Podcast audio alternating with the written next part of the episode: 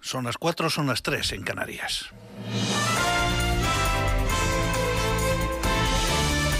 Noticias en Onda Cero. Buenas noches. La borrasca Filomena afecta más de 430 carreteras de la red principal y unas 50 de la red secundaria han sido cortadas, según datos de la Dirección General de Tráfico.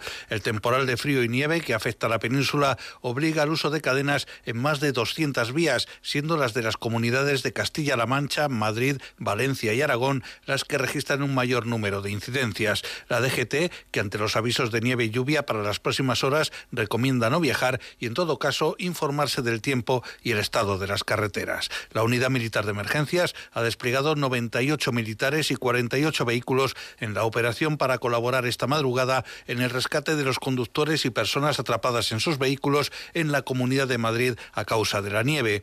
Las históricas nevadas que deja la borrasca Filomena en buena parte de España han provocado, además de numerosos cortes de carreteras, cancelaciones y retrasos en los trenes y suspensiones de vuelos y enlaces marítimos, el cierre del aeropuerto de Madrid y el cierre en varios tramos de las autovías de circunvalación de la capital. Los servicios de transporte, en especial por carretera y ferrocarril, ya se han visto afectados por las precipitaciones y las fuertes rachas de viento que está dejando la borrasca, que recorre España de sur a norte y se prevé que continúe activa hasta el lunes próximo, como señala un portavoz de AEMET podrán acumularse entre 5 y 10 centímetros en el este de Castilla y León, Navarra, La Rioja, interior del País Vasco, resto de Aragón y de Cataluña. Por lo tanto, nevadas muy generalizadas, pero además de la nieve, la lluvia puede ser fuerte e ir acompañada de tormenta en Baleares, zonas bajas del sureste, sur de Andalucía y puntos de Canarias.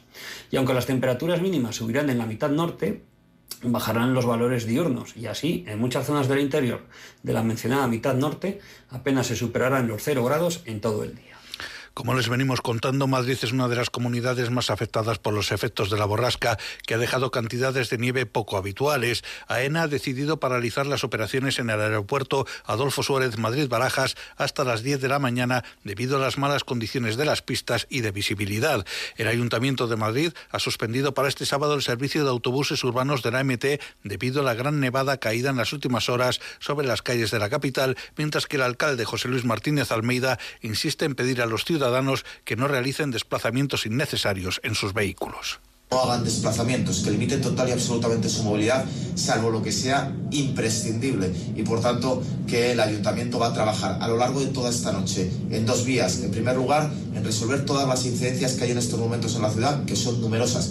Y en segundo término, en que podamos trabajar para que a lo largo del día de mañana los viales principales de la ciudad tengan capacidad de movilidad y por tanto que puedan ser utilizados fundamentalmente por los servicios públicos del ayuntamiento o de cualquier otra administración. La Comunidad de Madrid, que se encuentra en alerta roja y naranja por nevadas, permanece desde primeras horas de la tarde de ayer cerrada al tráfico de camiones y vehículos articulados. Centenares de camiones han quedado embolsados en diversas áreas de servicio de las carreteras ante la imposibilidad de continuar viaje, como explica este transportista.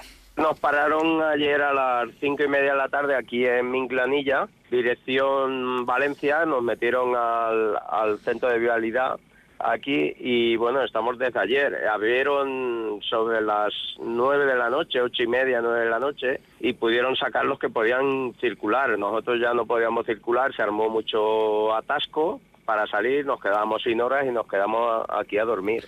Renfe ha suspendido el servicio de alta velocidad de todas las relaciones que unen Madrid con la comunidad valenciana y la región de Murcia hasta las 12 del mediodía de este sábado por las fuertes nevadas y la acumulación de nieve a lo largo de la línea. Fuentes de la operadora han informado de que ha bloqueado la venta de billetes de las líneas que unen Madrid con Alicante, Valencia, Castellón, Murcia y Cartagena.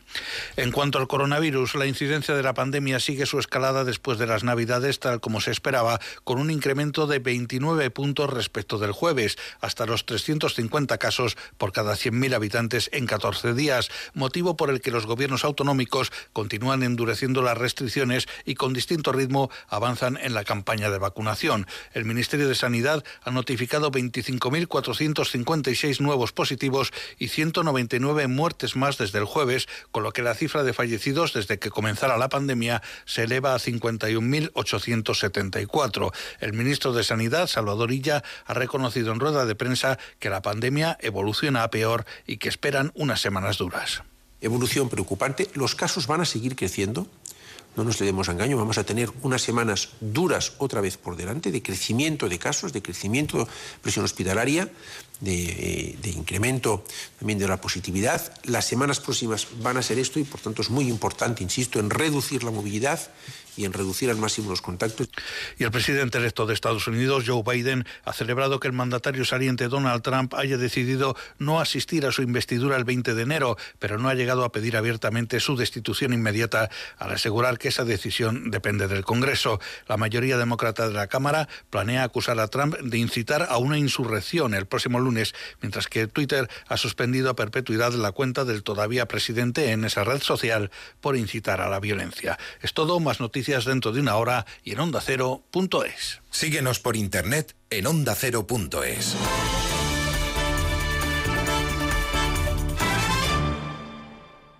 Smartphone, tablet, PC, ¿tienes más de un dispositivo?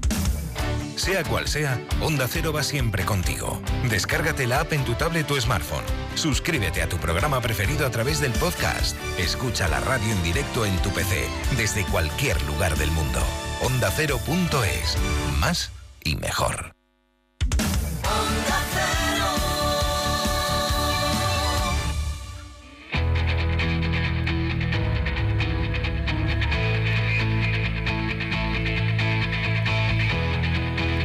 En Onda Cero, de cero al infinito.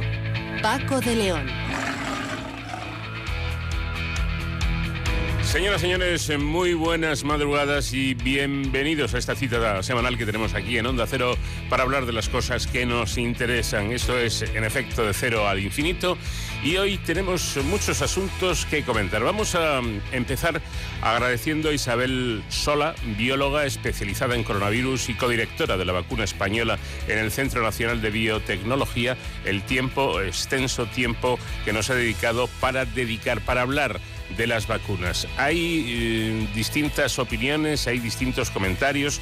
¿Realmente son seguras las vacunas? El día que nos llamen, que nos toque, podemos eh, acceder eh, podemos dar permiso para que nos inoculen esa, esa vacuna sin preocupación, sin problemas. Bueno, en esa amplia entrevista que vamos a mantener con eh, Isabel Sola, esperamos que todos podamos salir de dudas. Con José David de la Fuente vamos a hablar de las matemáticas en los juegos de azar, en la segunda entrega. Empezamos en la primera hablando de la Lotería de Navidad y ahora vamos a hablar de otro tipo de, loterías, de, juegos de, azar eh, que más o menos yo creo que todos o la, inmensa mayoría jugamos por lo menos de vez en cuando, con la esperanza de por poco dinero poder ganar mucho.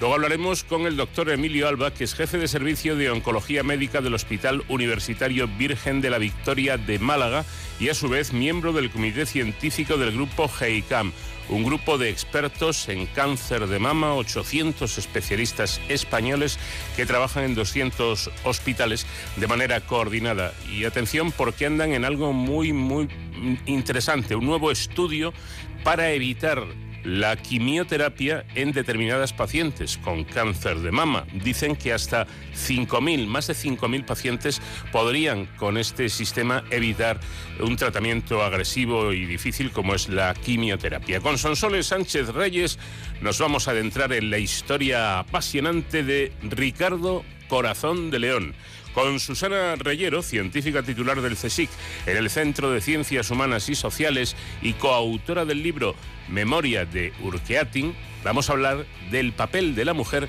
en las sociedades íberas. Y como siempre tendremos tiempo para ocuparnos de la seguridad y las emergencias, eh, hoy hablando de una unidad que va en bicicleta por las calles de Madrid y que les va a resultar muy interesante. Será con David Ferrero en esta sección que hemos llamado Héroes sin capa.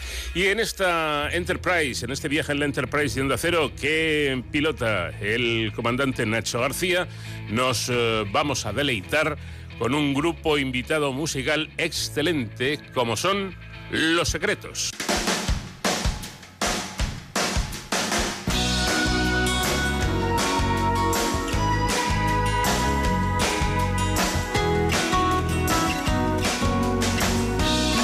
Cero al infinito en onda cero. Paco de León. He muerto y he resucitado. con mis cenizas, un árbol he plantado, su fruto ha dado y desde hoy algo ha empezado. He roto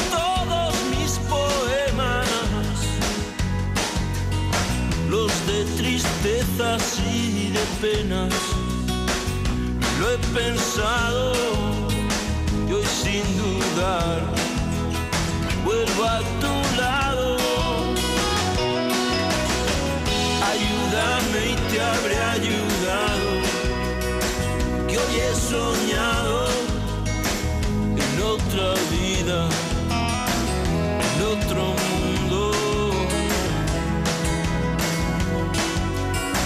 Pero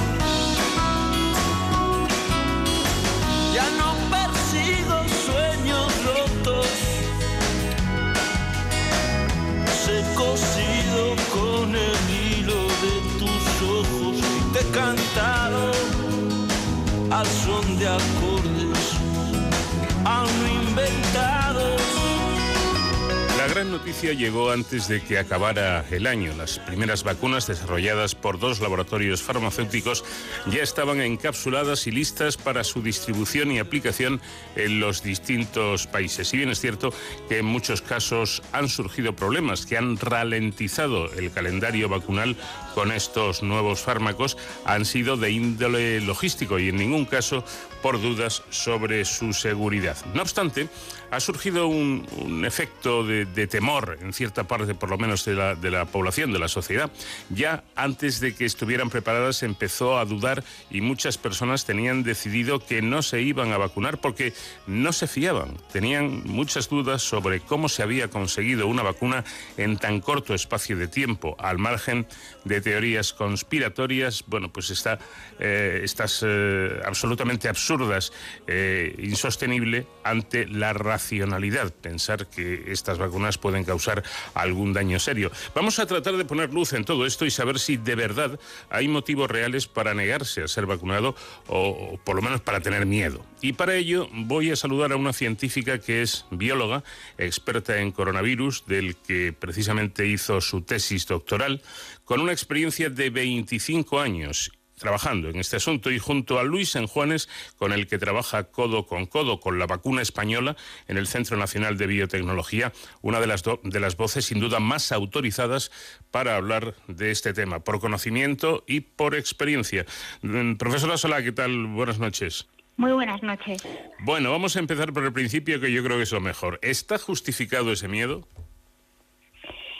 Bueno, inicialmente es justificable siempre el temor a lo desconocido. Esta es una vacuna nueva y puede haber eh, ciertas dudas que son razonables y que se tienen que solucionar con información rigurosa y con la evidencia de los resultados de los ensayos clínicos.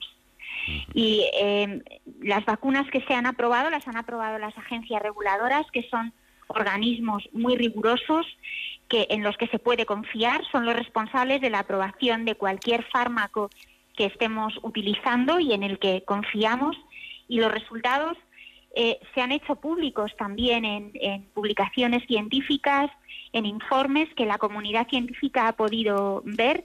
Y desde luego las vacunas han demostrado una buena eficacia, han demostrado seguridad y por lo tanto, eh, desde el punto de vista de las agencias reguladoras de la comunidad científica, son seguras para administrar a la población y son eficaces para que podamos eh, confiar en ellas, en que vayan a contribuir a que eh, a protegernos del, del virus. Uh -huh.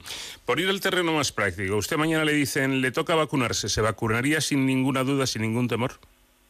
Sí, me vacunaría, desde luego. Bueno, pues es una pregunta que solemos hacer a los científicos cuando les tenemos en el programa y de momento todos coinciden en la misma respuesta. Lo harían sin ningún problema. Vamos con más cosas. Estas vacunas no utilizan el sistema clásico de la inoculación de, del virus atenuado, sino que se basan en el ARN mensajero. ¿Esto supone cambios en el desarrollo de la vacuna? ¿Son distintas? Sí, son diferentes. Estas vacunas utilizan una tecnología más eh, novedosa que se había, en la que se había trabajado en los últimos años, sobre todo en el, para terapias de, cáncer, y ahora eh, se ha utilizado el conocimiento que se tenía de estas vacunas de, ARN mensajero para aplicarlo a una enfermedad infecciosa como el, el coronavirus. Desde el punto de vista de la, del diseño y de la fabricación son distintas a otras vacunas convencionales pero el principio es el mismo, es proporcionar al sistema inmune un componente de un virus que le permita prepararse para reconocer ese virus cuando se tengan que enfrentar a él. Entonces no hay tantas diferencias. Eh, hay diferencias, digamos, en cuanto a, a lo que es la forma de presentarle al sistema inmune ese componente del virus que es el que debe reconocer y el que para el que debe estar preparado a enfrentarse. Pero eh, una vez que este ARN mensajero entra en las células, termina produciendo una proteína que es la que ve el sistema inmune. Cambia algo el sistema de presentación, pero no cambia desde luego lo que es la, esencia de la vacuna. Es que el otro día, pues creo que fue en alguna red social, leí a una persona que decía, em, yo vacuna con virus atenuada, sí, con ARN mensajero ni de broma. Como si, pues como si hubiera grandes diferencias, ¿o no? no sé. Las hay, pero las hay a favor del ARN mensajero. Una vacuna con un virus atenuado, digamos que mm, se han utilizado de forma clásica porque eran eh, las únicas vacunas disponibles. No había otras estrategias, otras herramientas tecnológicas para poder eh, cambiarlo. Pero un virus atenuado es un virus que todavía sigue vivo, digamos, entre comillas, es decir, el virus puede replicarse, puede cambiar, puede mutar. Un virus atenuado eh, siempre supone un cierto riesgo en el sentido de que mientras el virus puede replicarse, puede cambiar y puede recuperar la virulencia que tenía al principio. Mm. Entonces, eh, digamos, aceptar la idea de un virus atenuado, atenuado así, eh, sin más, sin tener una larga experiencia de que esa atenuación eh, se conserva siempre, pues mm, a mí si me dieran a elegir, desde luego elegiría la de ARN mensajero y no la de virus atenuado. Mucho me temo que aquí todos somos virólogos y todos opinamos y ah, siempre el cuñado o el primo o un vecino o alguien que escribe en Facebook ha dicho algo de lo que ha tomado nota en lugar de hacer caso a lo que dicen los científicos. Es, cierto que las vacunas tardan años en, desarrollarse, bueno, a veces décadas, a veces pueden pasar 20, 25 años. Em, la pregunta, ¿cómo se ha logrado esta vacuna en apenas un año? Bueno, a ver, eh, hay virus que es cierto que se lleva décadas buscando una vacuna frente a ellos, como el, como el virus el de la, el HIV. Mm. Esto no es porque eh, puede haber muchos factores, pero uno de ellos es que este es un virus muy complejo, el del VIH. Sin mm. embargo, los coronavirus son virus más sencillos desde el punto de vista de, de buscar una vacuna. No se puede comparar un virus con otro porque eh, son de naturaleza muy diferente, su comportamiento es distinto. En este caso, la gran velocidad a la que se han producido las vacunas se debe a varios factores. Uno de ellos es que había un conocimiento previo ya de los coronavirus y de cuáles eran los elementos fundamentales que deben incorporarse en la vacuna. Por lo tanto, no ha sido necesario empezar desde cero. Por otra parte, se dispone de tecnologías como esta de ARN mensajero o los vectores virales u otras tecnologías que se han avanzado en los últimos años son herramientas biotecnológicas muy potentes que permiten avanzar de forma rápida. Después eh, se ha hecho una inversión enorme en recursos, en dinero, en, en recursos humanos, las empresas farmacéuticas, los laboratorios de investigación, los gobiernos, las agencias reguladoras, todos ellos han contribuido a acelerar el proceso en el sentido de que se han hecho varias fases de los ensayos clínicos que normalmente son secuenciales, porque si la primera de ellas no va bien, pues no se continúa a la segunda. Ahora se han ido haciendo en paralelo, incluso con el riesgo de que hubiera pérdidas económicas. Incluso se ha hecho producción de la vacuna, aún sin saber sí va a funcionar bien. Ha habido muchísima inversión y riesgo económico para poder avanzar. Y todo esto explica el que en tan poco tiempo se hayan conseguido candidatos eficaces y seguros. Yo creo, profesora, que sería interesante aclarar una cosa. Eh, el coronavirus no es un virus nuevo. El que es nuevo es el SARS-CoV-2, que no deja de ser un coronavirus. Y el coronavirus, como yo decía antes, usted hizo la tesis doctoral sobre, sobre los coronavirus, con lo cual ya hace unos cuantos años. Aunque, aunque eh. usted es muy joven todavía. ¿eh?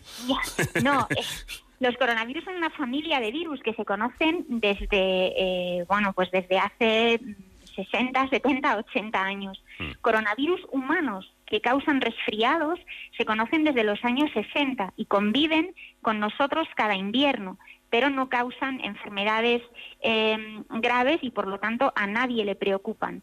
Coronavirus animales que causan grandes pérdidas en, en ganadería se conocen también desde hace como mínimo 70 años y se ha trabajado mucho en obtener vacunas frente a, coronavirus animales.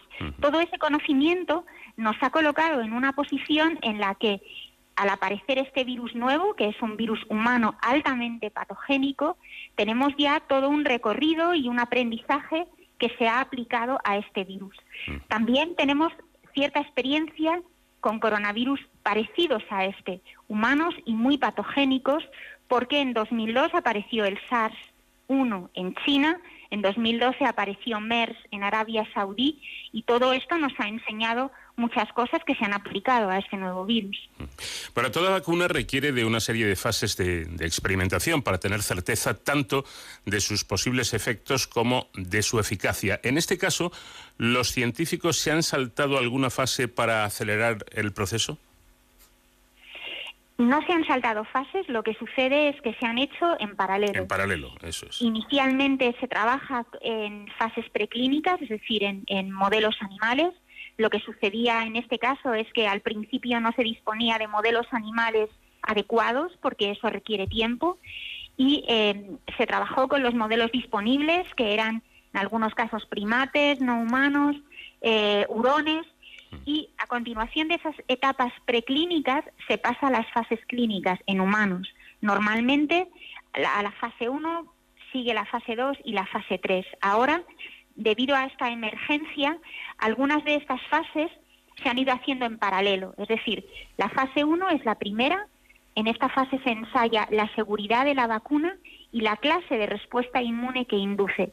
Esta fase normalmente dura hasta dos años para poder ver el tiempo que dura la inmunidad para poder caracterizar de una forma mucho más amplia esta respuesta inmune. Lo que ha sucedido ahora es que antes de completarse esos dos años de fase 1, se ha empezado ya la fase que permite evaluar la eficacia de la vacuna, una vez que se ha visto que la vacuna era segura. Y esto ha permitido acelerar el proceso.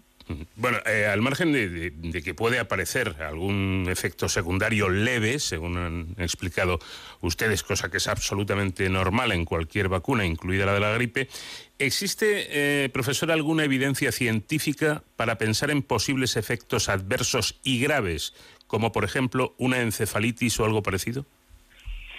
Bueno, eh, en la experimentación en humanos, se ensaya la seguridad, se ha visto que no han aparecido efectos adversos severos. Cualquier ensayo clínico en humanos, aunque se haga con un número de, personas muy alta, 20.000, 40.000, eh, son varias decenas de miles de, voluntarios, tiene unas limitaciones y es que el número es un número, eh, bueno, finito, 20.000, 30.000. En ese número de personas no se ha observado efectos adversos severos si hubiera sido así, no se habrían eh, aprobado las vacunas. Lo que sucede con cualquier medicamento y también con las vacunas es que una vez que se han aprobado, se empieza la administración a la población general y esto se considera la fase 4 del proceso, en el que la vacuna se administra a cientos de miles, a millones de personas y pueden aparecer efectos adversos que son muy poco frecuentes que no se han podido ver en las fases, eh, en la fase 3, que incluye unas decenas de miles de personas, y que podrían aparecer en, la vacunación ya masiva. Mm. Serían efectos que se dan con muy baja frecuencia, que por lo tanto no se han podido ver antes, y no se puede excluir que aparezcan tanto con una vacuna como con un medicamento. Por esa razón, en el momento en el que se empieza a administrar de forma masiva, continúa la vigilancia mm. farmacológica y hay que estar muy pendientes de qué sucede cuando se está administrando a tantas personas. Y podrían aparecer eh, casos que hasta ahora no se han visto y que, insisto, serían muy poco frecuentes, pero es posible. Eh, no sé si el ejemplo es eh, muy adecuado o no, pero el hecho de conducir un automóvil, un coche, mm, normalmente no, no es grave, no pasa nada. Lo normal es que no pasa nada, pero puede haber un accidente. Claro, pueden aparecer, digamos, situaciones excepcionales que no son las más frecuentes en absoluto, pero que, eh, que son imprevisibles y que solamente mm, sabemos que existen cuando uno se expone a esa circunstancia. Es decir, puede caer un meteorito en medio de una autopista que es una vía absolutamente segura. Claro, Eso sucede con una frecuencia bajísima, mm. pero eh, puede causar un accidente.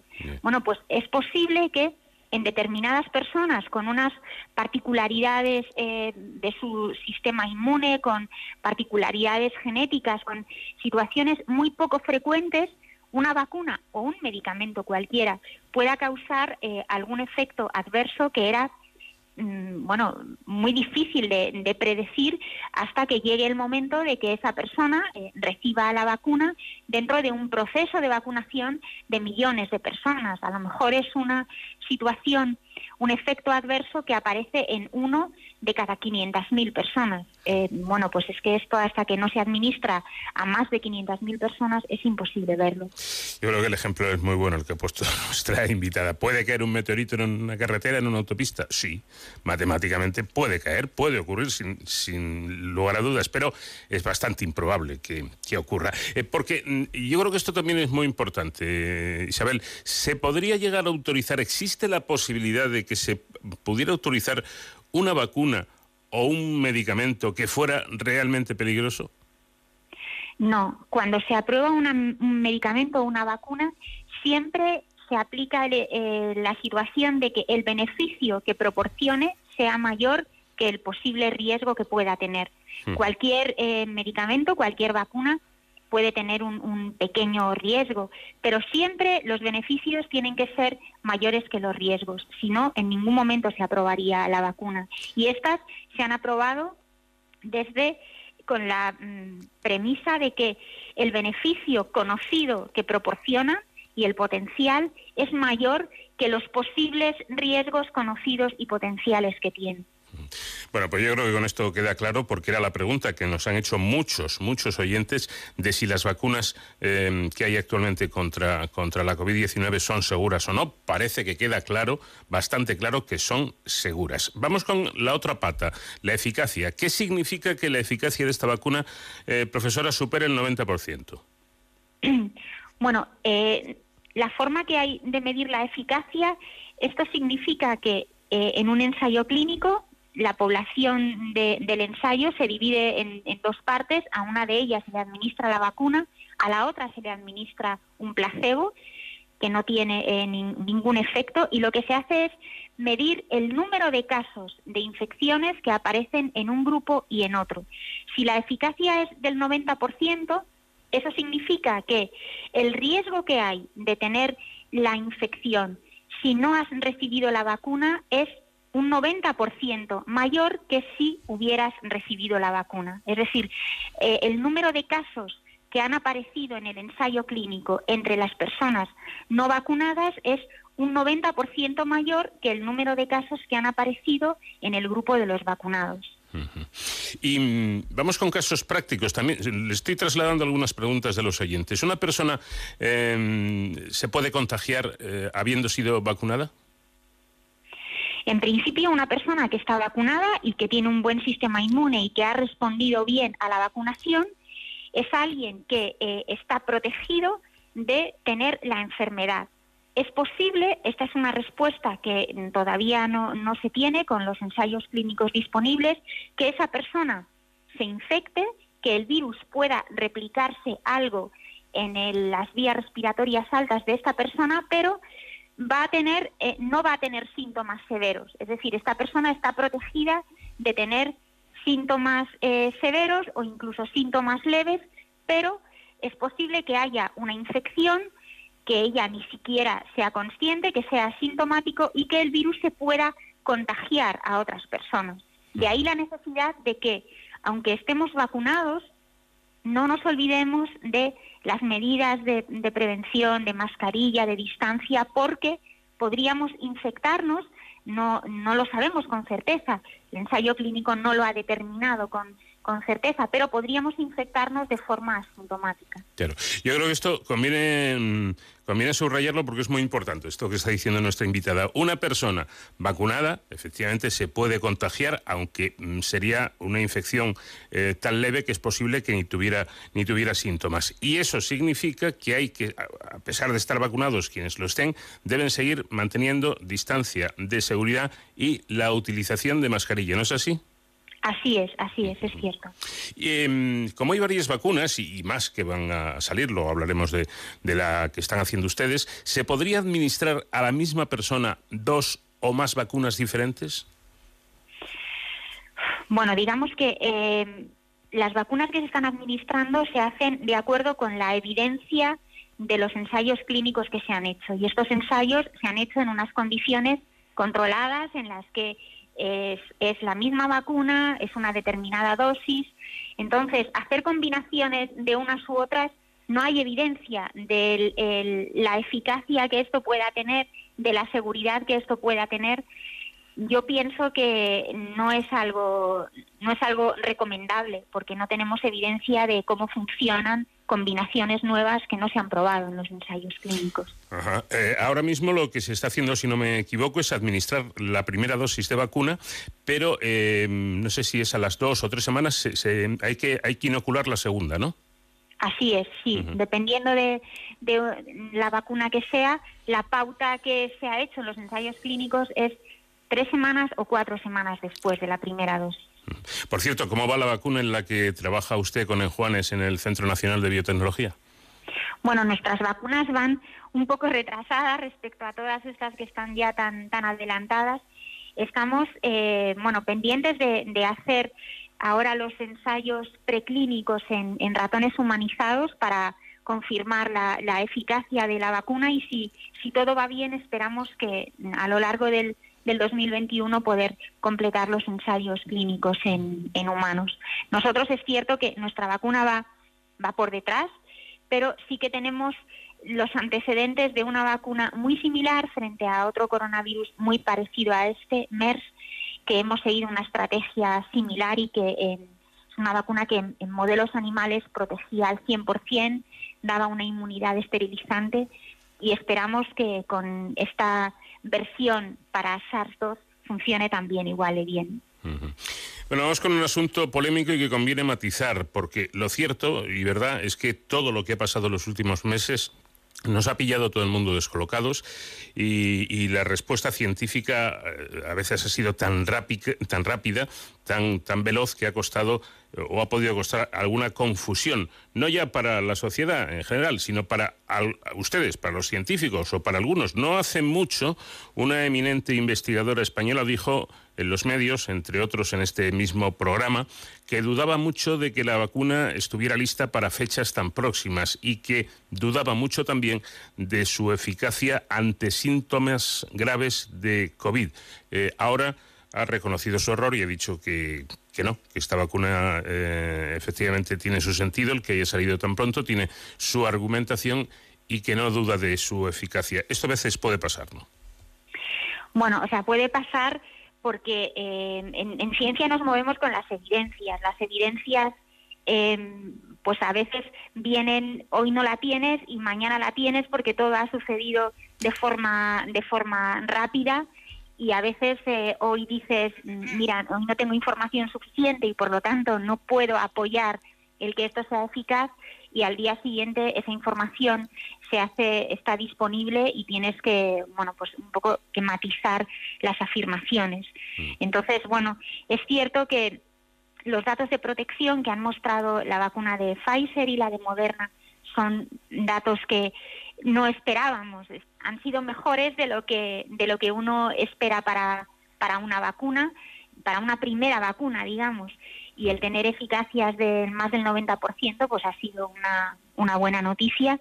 También es cierto que eh, estos ensayos clínicos han sido muy positivos, tienen sus limitaciones en el sentido de que eh, no sabemos el tiempo que va a durar la inmunidad, porque para eso se necesita esperar tiempo y es lo que no tenemos ahora. Y eh, veremos durante cuánto tiempo se mantiene esta, esta buena inmunidad. Pero en principio la información disponible es suficientemente buena como para poder eh, producir la vacuna y empezar a administrarla. Eh, un colega suyo, mm, de gran prestigio también, como es el profesor eh, Mariano Esteban, mm, le escuché el otro día en, televisión decir que, que aparte de, la propia investigación en sí, es importantísimo, es importantísima la, preparación de la, de la industria eh, farmacéutica para desarrollar estas vacunas y que en, otros países eh, ese tipo de, industria es muy potente y que quizá en España todavía no estamos a esos niveles. Sí, efectivamente. Una situación de estas, eh, mm, bueno, tan de emergencia como la que hemos vivido, pues pone, pone en evidencia las limitaciones de, los sistemas, de las sociedades, de las industrias. En España hay una, buena investigación, eh, no tan numerosa como en países grandes como Estados Unidos, pero de una gran calidad. Y el, desarrollo de vacunas, la fase de, investigación de la vacuna, pues es tan, tan competitiva y, y, tan excelente como puede ser en otros países. Pero es cierto que la industria farmacéutica en España, para el desarrollo de vacunas animales sí que hay buenas eh, industrias que las producen con, de forma excelente, pero para la producción de vacunas humanas, pues hasta ahora no, no ha habido. Y esta situación ha puesto en evidencia pues, esa debilidad de nuestro sistema productivo y quizás es una buena ocasión para ser conscientes de esto y para eh, crear un tejido industrial eh, que pueda responder ante situaciones como esta. Vamos, yendo, yendo al, grano, que lo de la industria del ladrillo está muy bien, que es eh, fantástico y no hay por qué eh, demonizarla, pero convendría diversificar un poco, ¿no? Y también pensar que, otro tipo de, industrias, como estas a las que hacemos alusiones, profesoras, son muy importantes y, también son muy rentables. Bueno, desde luego, eh, el poder tener en España la producción de, vacunas, esta o cualquier otra, nos hace mm, de alguna forma independientes de que lo produzcan otros y en situaciones en las que hay una necesidad de disponer de las vacunas eh, lo antes posible, pues siempre da una posibilidad de responder mucho más rápida y mucho más, más directa. Y por otra parte, siempre cualquier industria es una fuente de, riqueza, de, em, requiere personal cualificado, es eh, una forma de, crear empleo de, calidad. El sistema productivo español, bueno, pues tendrá que ir, digamos que, reconvirtiéndose y, ir, eh, y esta es una, una buena línea de, mejora. Bueno, voy a terminar, porque no quiero abusar más de, su amabilidad y de su tiempo, con una mm, Pregunta que planteaba un, oyente, dice, em, vamos a ver, si estas vacunas son tan seguras y tal, ¿por qué no se vacunan los políticos para dar ejemplo? ¿Sería o tendría sentido que los políticos se vacunaran los, los primeros en lugar de esperar a su turno como todo el mundo? Bueno, lo cierto es que se han establecido unos grupos prioritarios a la hora de recibir la vacuna y es razonable que se haya hecho así. Mm. Se han seleccionado a la población más vulnerable, que son las personas mayores, y se ha empezado por los que están en residencias, que eh, ahí la, posibilidad de los contagios es mayor porque están conviviendo. Entonces, digamos que en el momento en el que llegara el turno a los grupos en los que se encuentran los políticos, pues sí que sería un, buen ejemplo. En este momento, pues ninguno de ellos está dentro de estos grupos prioritarios y quizás eh, no es el, el momento ahora. Hay otras personas que deberían recibir la vacuna de forma más prioritaria, pero en cuanto se vaya bajando a grupos de, menor edad, pues desde luego que, cualquier persona que sea pública y que lo que hace pueda ser un ejemplo para la población, pues sería fantástico que lo hicieran al que le corresponda, por grupo de edad, por las eh, condiciones estaría, desde luego, es muchas veces una imagen, un ejemplo, vale más que, que cualquier, que muchas más palabras juntas. Bueno, pues eh, ha sido un placer, como, como lo ha sido en varias ocasiones que hemos tenido la, la ocasión en este programa, de, de, hablar con Isabel Sola, esta bióloga, bióloga y eh, experta en coronavirus que lleva 25 años trabajando con estos bichitos, si se me permite la, la expresión, y que ahora está trabajando eh, duramente en, en, el desarrollo de la vacuna española que, que esperemos que llegue cuanto antes. Eh, también esperamos, mm, y, con esto estará de, de, acuerdo conmigo, en que estamos esperando ansiosos que se vacune a la mayor cantidad de, de, población posible porque eso significará el principio del fin. Ojo, el fin todavía no está cerca, pero eso puede ser el principio del fin. Sí, completamente de acuerdo. Estamos en una situación muy eh, esperanzadora, con vemos la luz en el horizonte pero esto es el principio del fin. No podemos levantar la guardia y pensar que ya se ha terminado todo. Muchísimas gracias por haber estado con nosotros. Enhorabuena por el trabajo que, que realizan en, en, el Centro Nacional de Biotecnología y que tengamos todos un feliz año 2021. Igualmente, muchas gracias.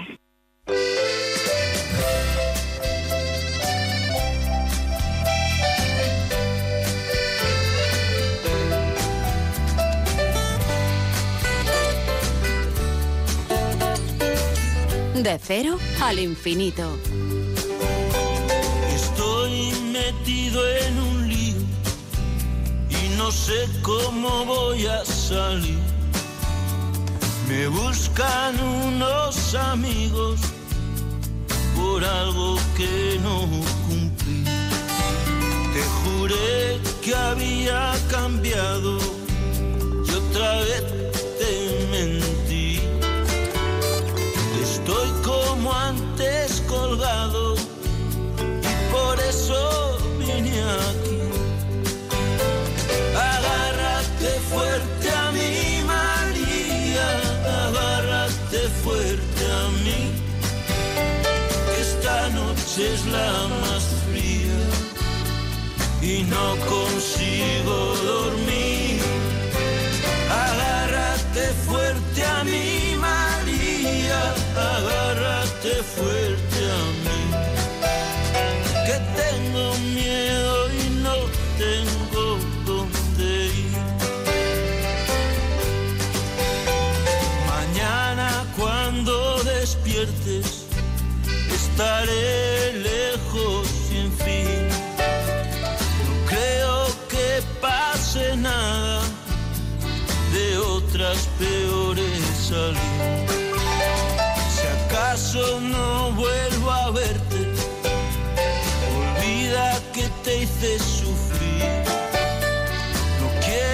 si desaparezco, que nadie recuerde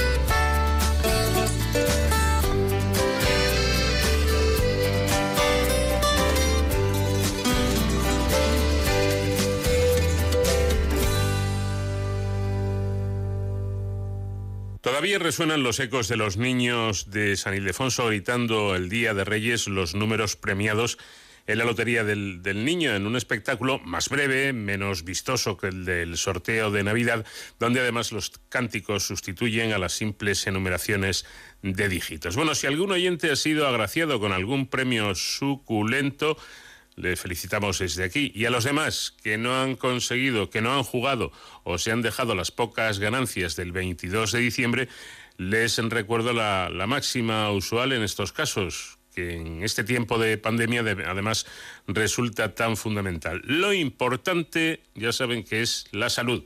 En el programa anterior, el profesor de la Fuente nos comentó algunos aspectos matemáticos de la lotería. La esencia de la lotería consiste en, en el azar y los, y los números, temas que ninguna ciencia trata con tanto rigor como la matemática. Hoy el profesor pretende comparar las distintas apuestas que nos ofrece el Estado, la primitiva, las quinielas o las loterías tradicionales. ¿Cuál es el más beneficioso para el apostante? ¿Con cuál se puede ganar más dinero?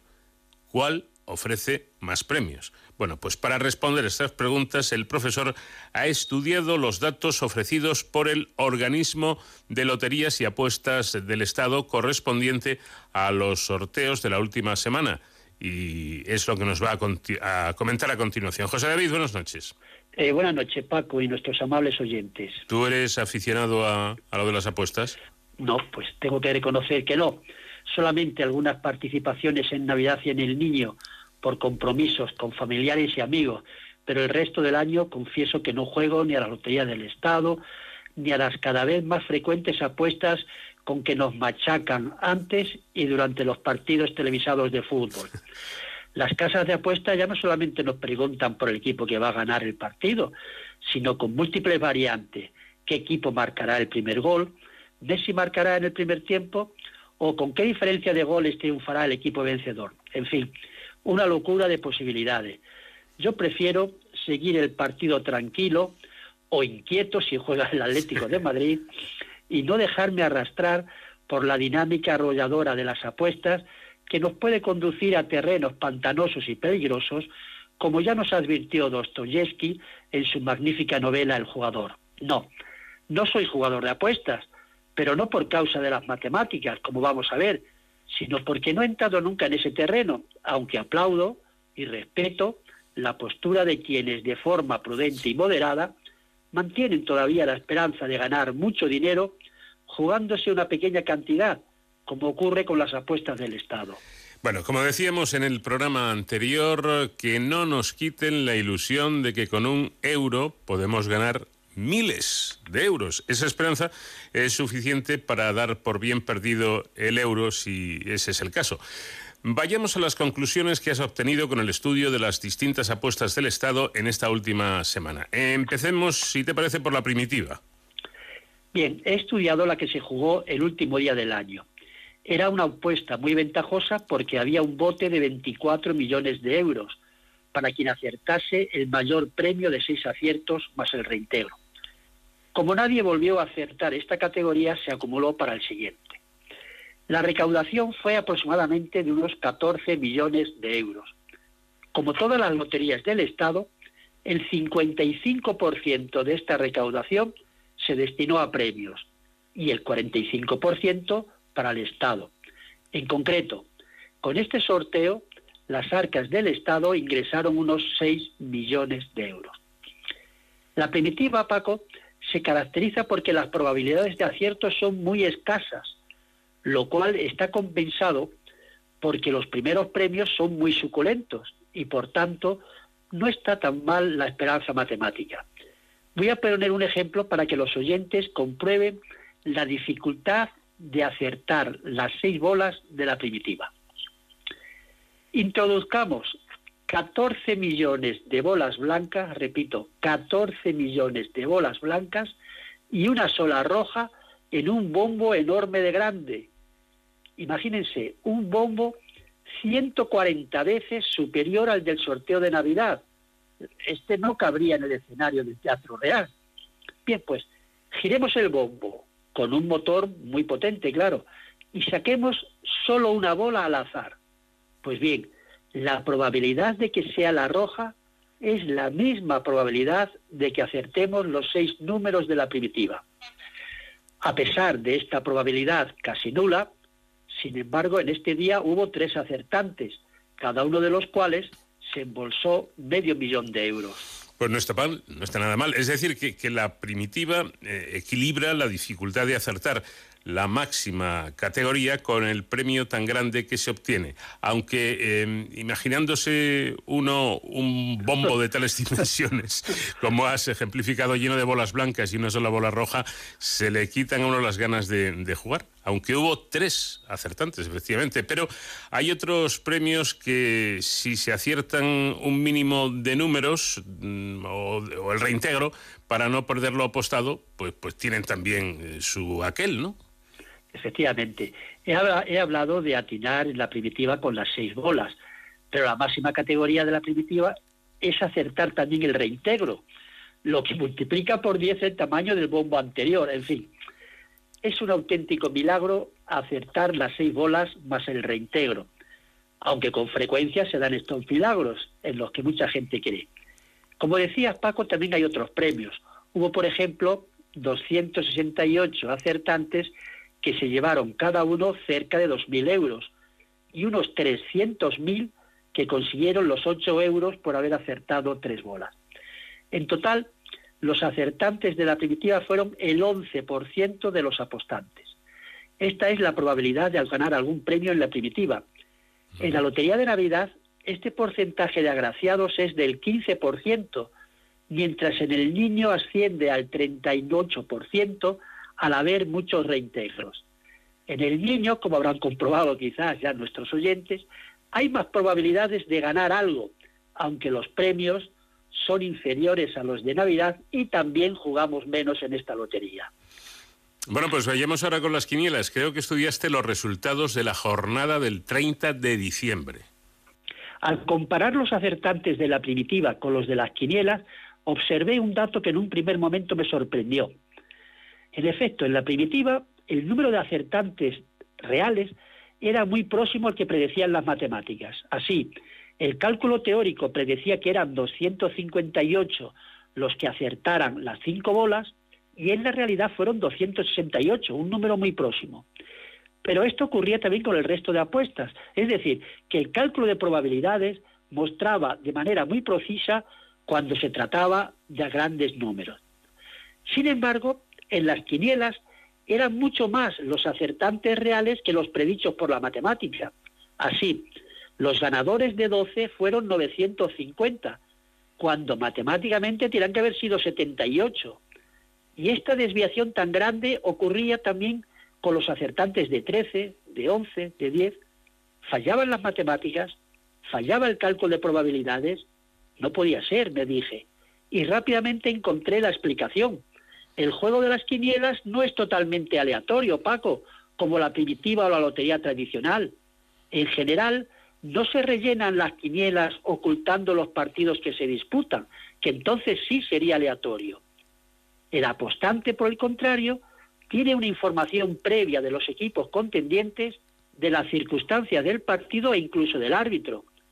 Hay apostantes o grupos de apostantes que tienen en cuenta estas variables y juegan con ventaja. Por tanto, las quinielas no es totalmente aleatorio y por tanto las matemáticas no son precisas en su estudio. He comprobado que en las quinielas al menos el número de acertantes reales es diez veces superior al pronosticado teóricamente. Claro, efectivamente, no es eh, aleatorio. Por ejemplo, si juegan el Real Madrid y el Atlético de Madrid, pues, pues, pues, hay que aplicar la lógica, ganará pues mira, yo no sé qué nos pasa a lo del Atlético cuando jugamos con los blancos, que es que parece otro equipo, de verdad, parece otro equipo. O sea, la única manera de ganaros es decir a los jugadores que están jugando pues qué sé yo, con el Castellón, supongamos que se vista de verde. Ahí está, por lo tanto, eh, no hay eh, ese, ese, esa mm, parte aleatoria absolutamente en las quinielas porque sabemos los partidos y sabemos quiénes van a, disputar. Pero el fútbol como deporte también, eh, en cierta manera, es un juego de azar, ¿no? Y nadie puede asegurar que el último equipo de la tabla, de la clasificación, no pueda ganar al primero.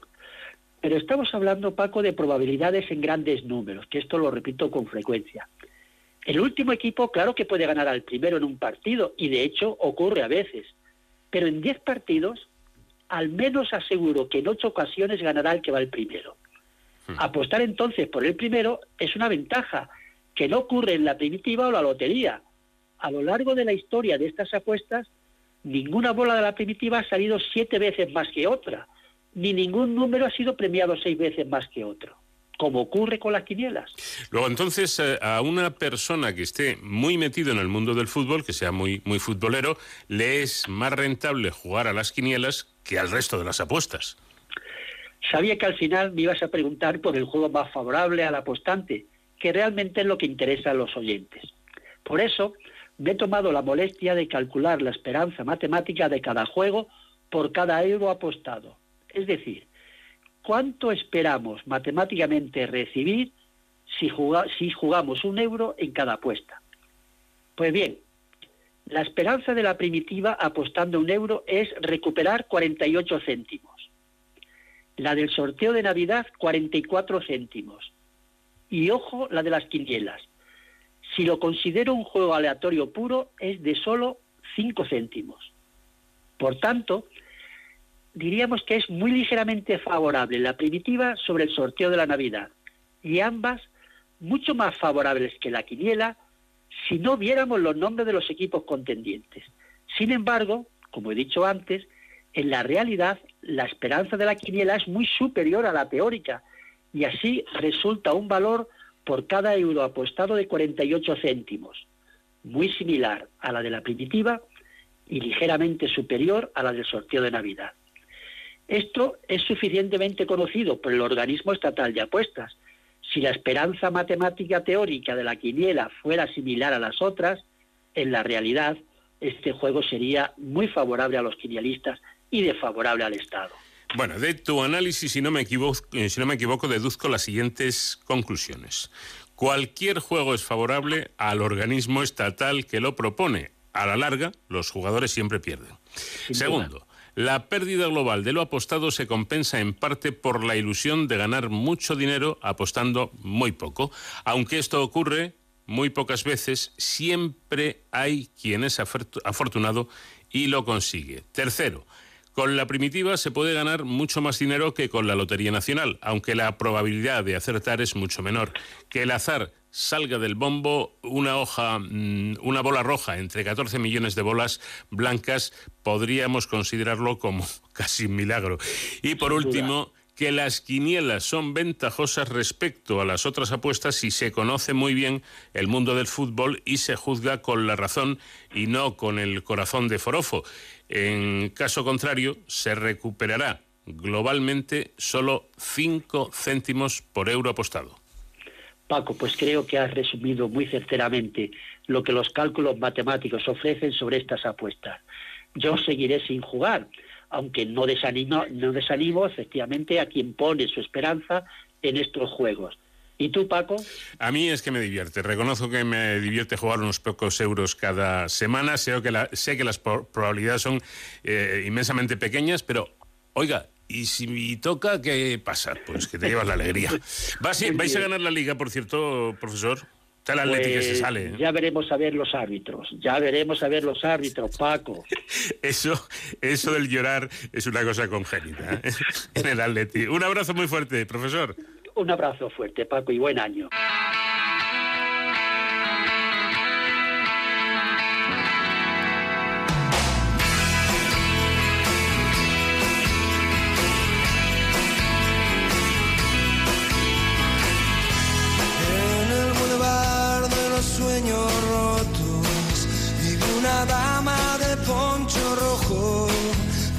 Con este Boulevard de los Sueños Rotos, con la música de los secretos, hoy invitados musicales en De Cero al Infinito, terminamos la primera hora. Todavía tenemos que hablar de muchas cosas. Con de rayo de luna llena.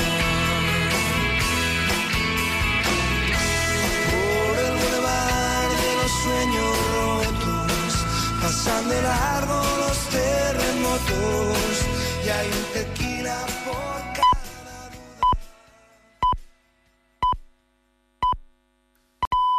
Son las 5, son las 4 en Canarias.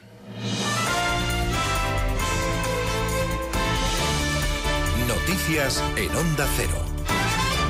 Buenas noches. La Unidad Militar de Emergencias ha desplegado 98 militares y 48 vehículos en la operación para colaborar esta madrugada en el rescate de los conductores y personas atrapadas en sus vehículos en la Comunidad de Madrid a causa de la nieve. Según fuentes del Ministerio de Defensa y de Emergencias 112 de la Comunidad de Madrid, los efectivos militares se han enviado a las carreteras A5 en los ejes de Móstoles y Alcorcón, a la A3 en la zona de Rivas, Vacia Madrid y Arganda y a la A4 en Aranjuez y Cienpozuelos. Según el Ministerio de Defensa, tres columnas trabajan en esas labores de rescate y de limpieza en las carreteras en el marco de la operación de tormentas invernales severas. Carlos Novillo es el director de ASEM 112 de Madrid.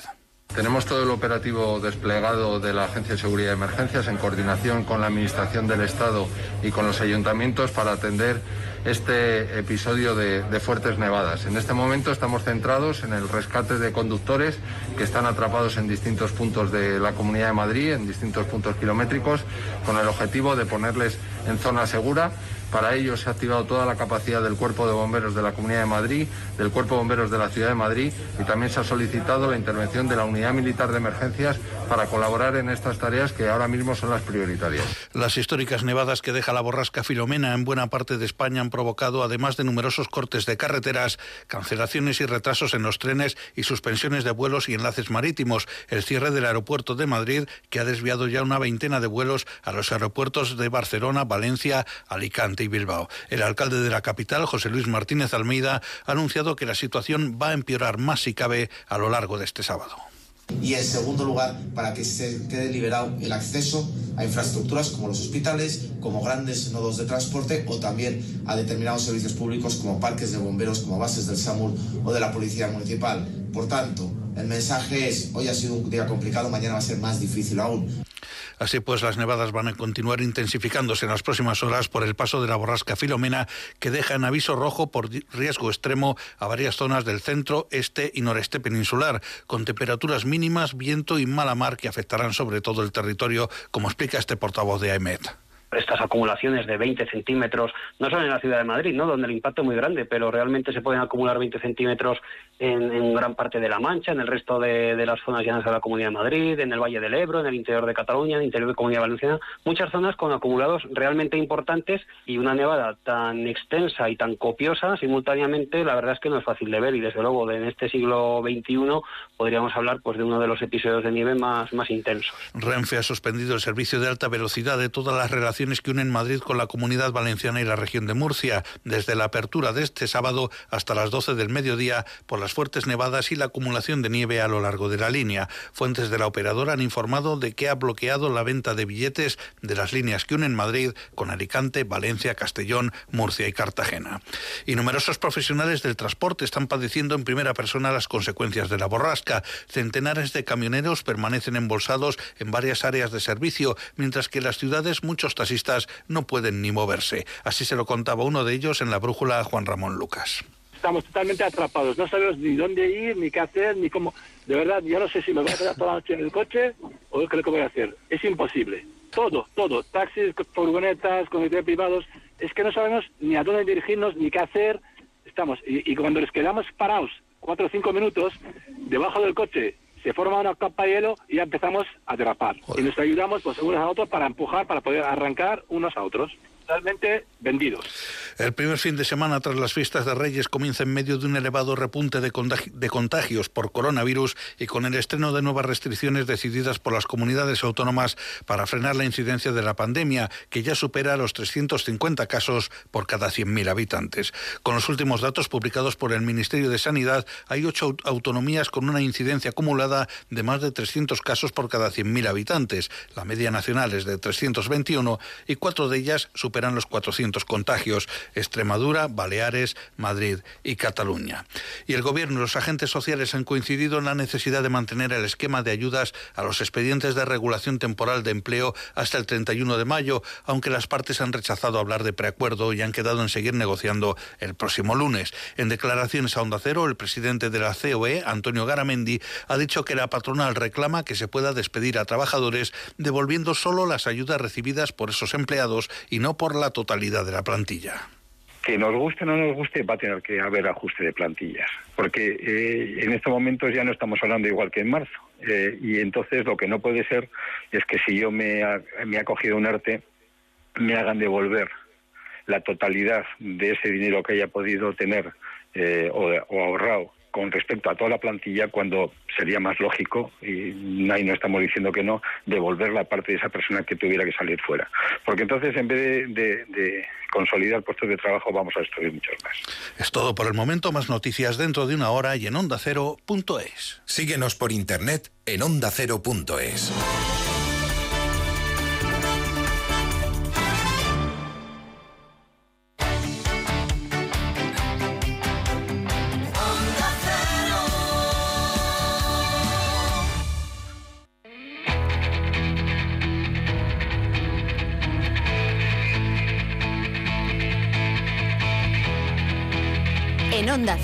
de cero al infinito. Paco de León.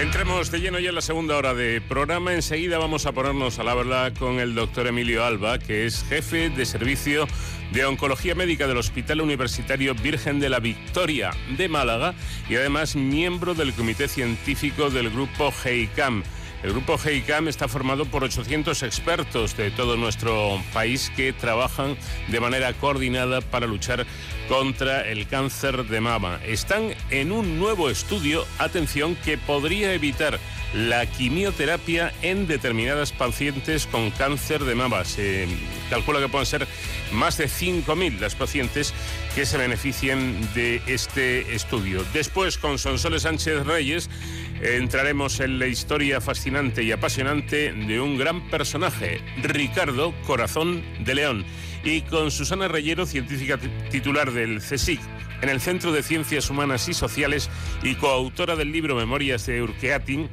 Vamos a hablar del papel de la mujer en las sociedades íberas. En Héroes sin capa, con David Ferrero, conoceremos a una unidad eh, interesante que utiliza como vehículo de desplazamiento la bicicleta y que circula por las calles de Madrid para en un momento determinado que tengamos algún percance poder echarnos una mano. Y por supuesto, vamos a seguir disfrutando de la música de nuestro grupo invitado esta semana, que es o que son Los Secretos.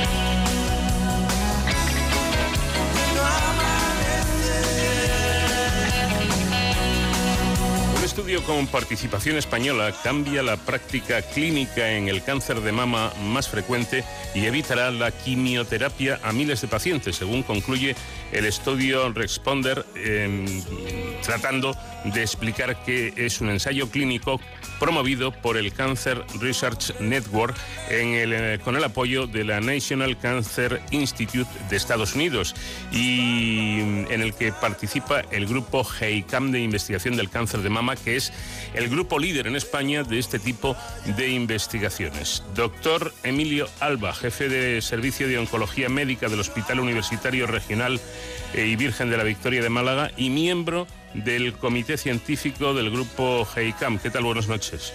Hola, buenas noches. Bueno, que yo he tratado seguramente de manera torpe de, hacerlo. intento que nos lo explique usted, que lo va a hacer mucho mejor. ¿Qué es el estudio Responder?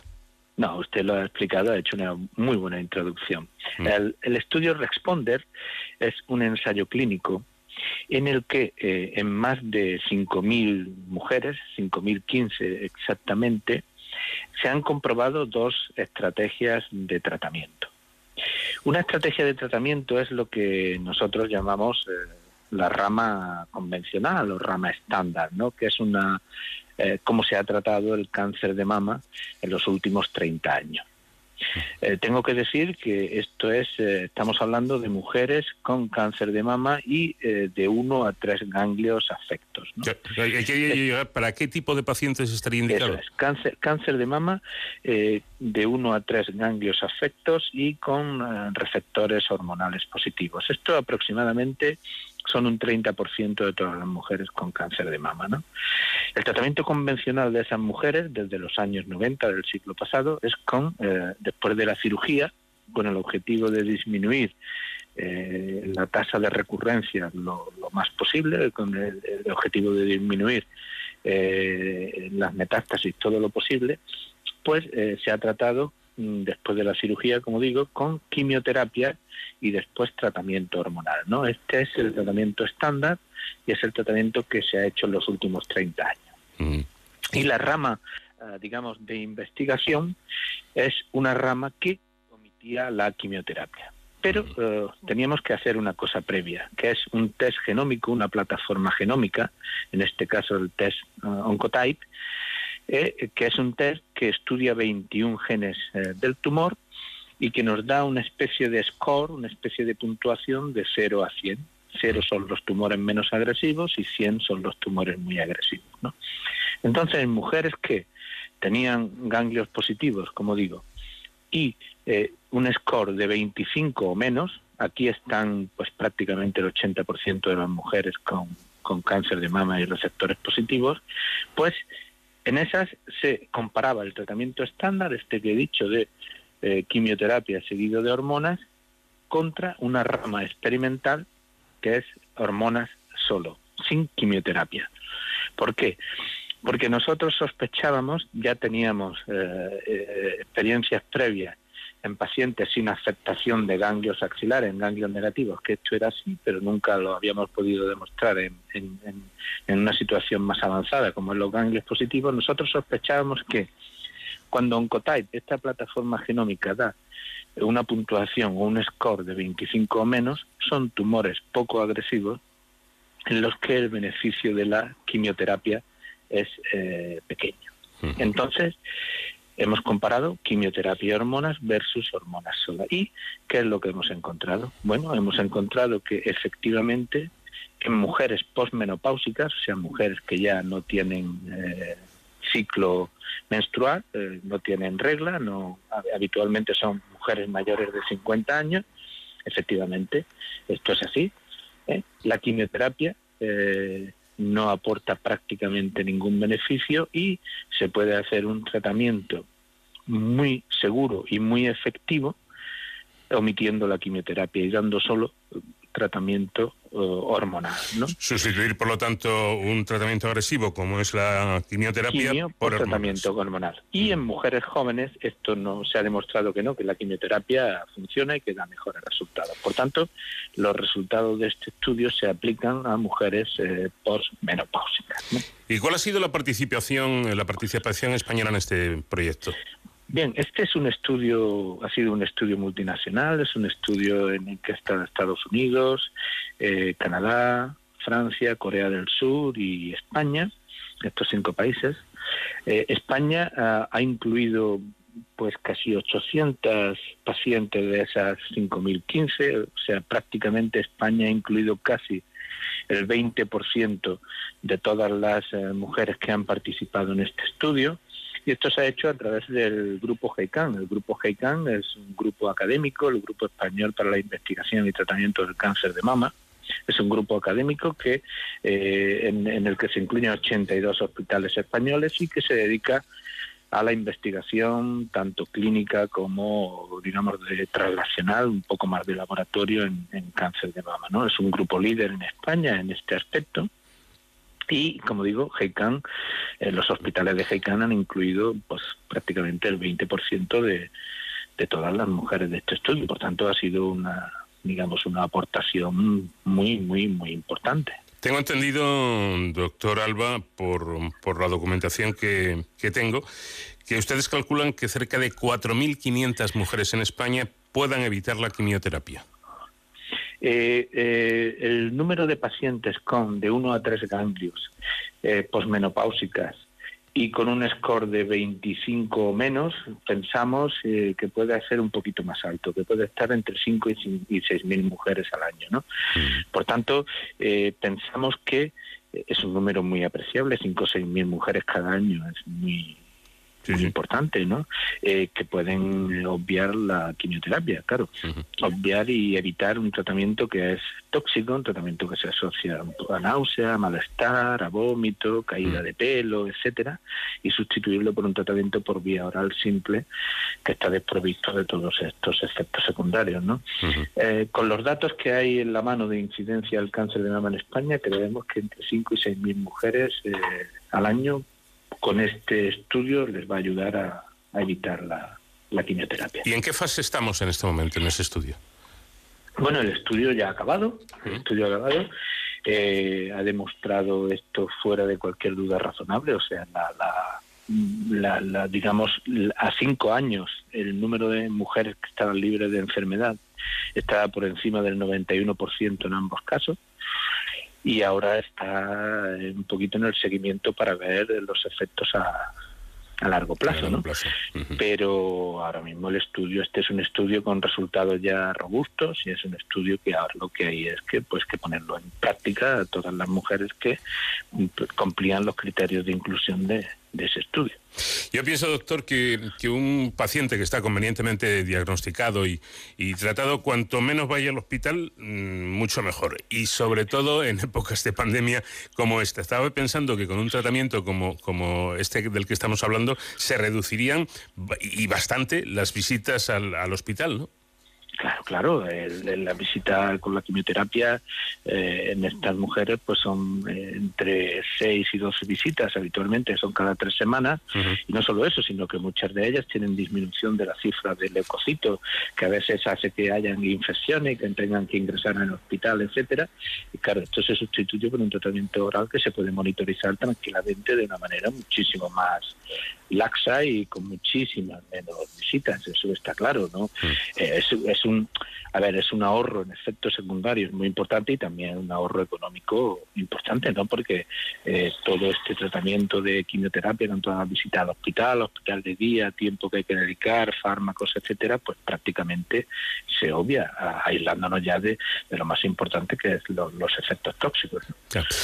Ustedes, vamos a hablar de, su grupo, aunque sea brevemente, en el Son una especie de unidad de élite, 800 expertos que trabajan, si no me equivoco, en 200 centros diferentes de toda España. ¿Cómo se coordina un trabajo que lleva eh, a cabo tal cantidad de profesionales?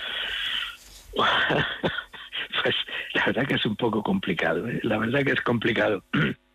a ver, eh, todas las personas que hay en GECAN, eh, ya sea oncólogos médicos, oncólogos radioterápicos, cirujanos, patólogos, etcétera, son personas que tienen, eh, digamos, un interés muy importante en la investigación académica, en este caso del cáncer de mama, y que tienen un compromiso con esa investigación muy importante, ¿no? Esto hace que las cosas sean más fáciles, ¿no? Pero es complicado, sobre todo es complicado para los, para los estudios académicos como este, porque los estudios académicos no tienen digamos, la financiación de la industria farmacéutica. ¿no? La mayoría de los ensayos clínicos que se hacen son financiados por la industria farmacéutica, que pone todos los recursos eh, financieros y a veces organizativos para que se haga el ensayo. En los ensayos académicos, que habitualmente están financiados por agencias públicas, en este caso, como bien ha dicho antes, por el National Cancer Institute en, americano, ¿no? pues tienen una financiación mucho menor, ¿no? Y entonces, pues claro, esta financiación hay que suplirla a veces con, entusiasmo, ¿no? Pero, mm, hombre, tenemos un grupo muy engrasado, este grupo tiene ya 25 años de historia, y bueno, hemos hecho muchísimos estudios. Este no es el primero. Pues GECAN ha incluido a más de 30.000 mujeres en ensayos clínicos a lo largo de su historia. ¿no? Entonces, eh, en fin, esto lo tenemos un poco ya ah, trabajado, pero complicado porque son muchos centros, muchas pacientes, 800, mucho seguimiento, más de cinco años, pero bueno, em, estábamos entrenados previamente. el entrenamiento es fundamental en todo. En todo. Incluso en la investigación. Durante esta pandemia, eh, doctor, he oído quejarse a muchos investigadores de cáncer, quizá capitaneados y de qué manera por José Bustelo, eh, porque dice que se dicen, bueno, y es, eh, es bastante evidente que se han ralentizado muchos proyectos de investigación, incluso algunos se han perdido, aduciendo que si bien es cierto que la COVID estaba y está ocasionando muchas muertes eh, eh, de cáncer, mueren incluso más personas. Bueno, eh, vamos a ver. la COVID es un problema de salud de primera línea. Hmm. esto no lo vamos a decir ahora. Esto es un hecho que lo estamos viviendo desgraciadamente en nuestro país y en todo el mundo, ¿no? pero yo quiero recordar una cosa, ¿no? El cáncer es una epidemia a cámara lenta, ¿no? Prácticamente por cada persona que ha muerto de COVID de este año, se han muerto seis de cáncer. El año que viene, seguramente en 2022, el número de muertes eh, por el coronavirus será infinitamente menor. Esperamos que con las vacunas esto se controle y serán anecdóticas. Pero seguiremos teniendo esas 6.000 muertes de, por, digamos, esos seis casos. Eh, bueno, esos seis casos de muerte por cada muerte de coronavirus que hemos tenido este año, los tendremos el año que viene también. Por tanto, el cáncer es una epidemia a cámara lenta, es verdad que ahora tenemos que vencer la COVID, pero eh, va a seguir ahí cuando acabemos con la COVID y, necesita un empujón. Mm. Y esto también eh, nos tiene que hacer reflexionar, ¿no? Eh, porque lo que está claro es que cuando hay un interés eh, claro por parte de la industria o de las autoridades, etcétera. Se pone financiación, mm, se consiguen resultados, ¿no? En la historia nunca había habido, nunca, jamás, una vacuna para un coronavirus y nunca jamás una vacuna de ARN, y se ha hecho en seis meses. De lo que se deduce que probablemente si le pusiéramos el mismo interés al cáncer, seguramente que dentro de cinco años curaríamos a muchos más pacientes porque tendríamos muchísimos mejores tratamientos.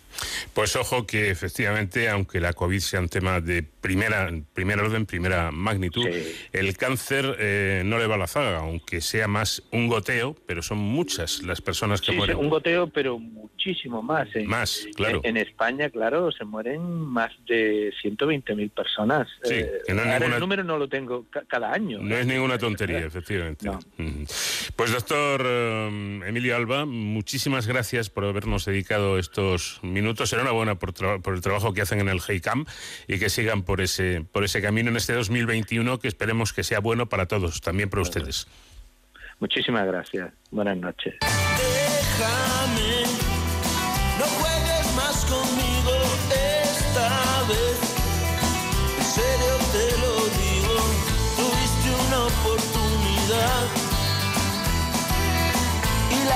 la dejaste escapar. Déjame, no vuelvas a mi lado una vez. Estuve equivocado, pero ahora todo eso pasó. No queda nada de ese amor. No hay nada que ahora ya puedas hacer, porque a tu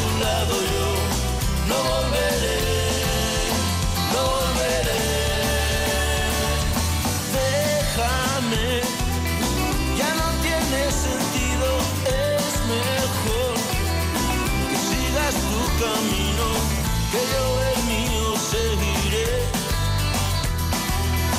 Por eso ahora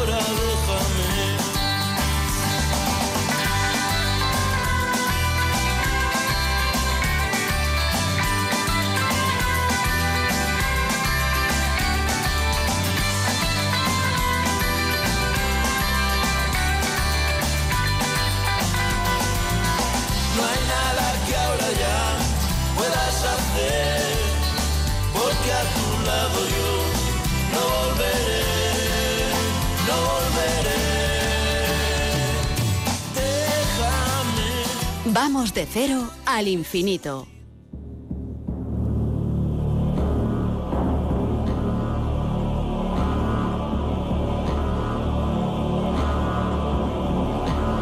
Esta noche Sonsoles Sánchez Reyes nos trae una de esas historias con marchamo épico. Y es que hoy vamos a recordar la historia de un rey legendario. Buenas noches, Sonsoles. Buenas noches, Paco. Hay que ver cuántas historias tuvieron como protagonista el personaje del que vamos a hablar a continuación. El mítico rey inglés Ricardo I de Plantagenet, conocido como Corazón de León, nació en el Palacio Real de Beaumont, en Oxford, el 8 de septiembre de 1157. Su lengua materna era el francés. Se caracterizó por su afición bélica. Como sus hermanos, fue educado en la guerra y en las artes, destacando como juglar y poeta.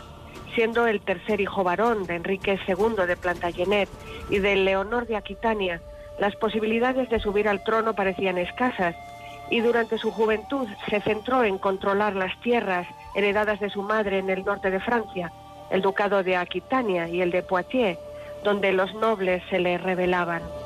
Se decía descendiente del legendario rey Arturo, de la casa Pendragón, que hizo frente a las invasiones de sajones durante los siglos V y VI. Arturo era un monarca perfecto y Ricardo aumentaba su fama al emparentarse con él.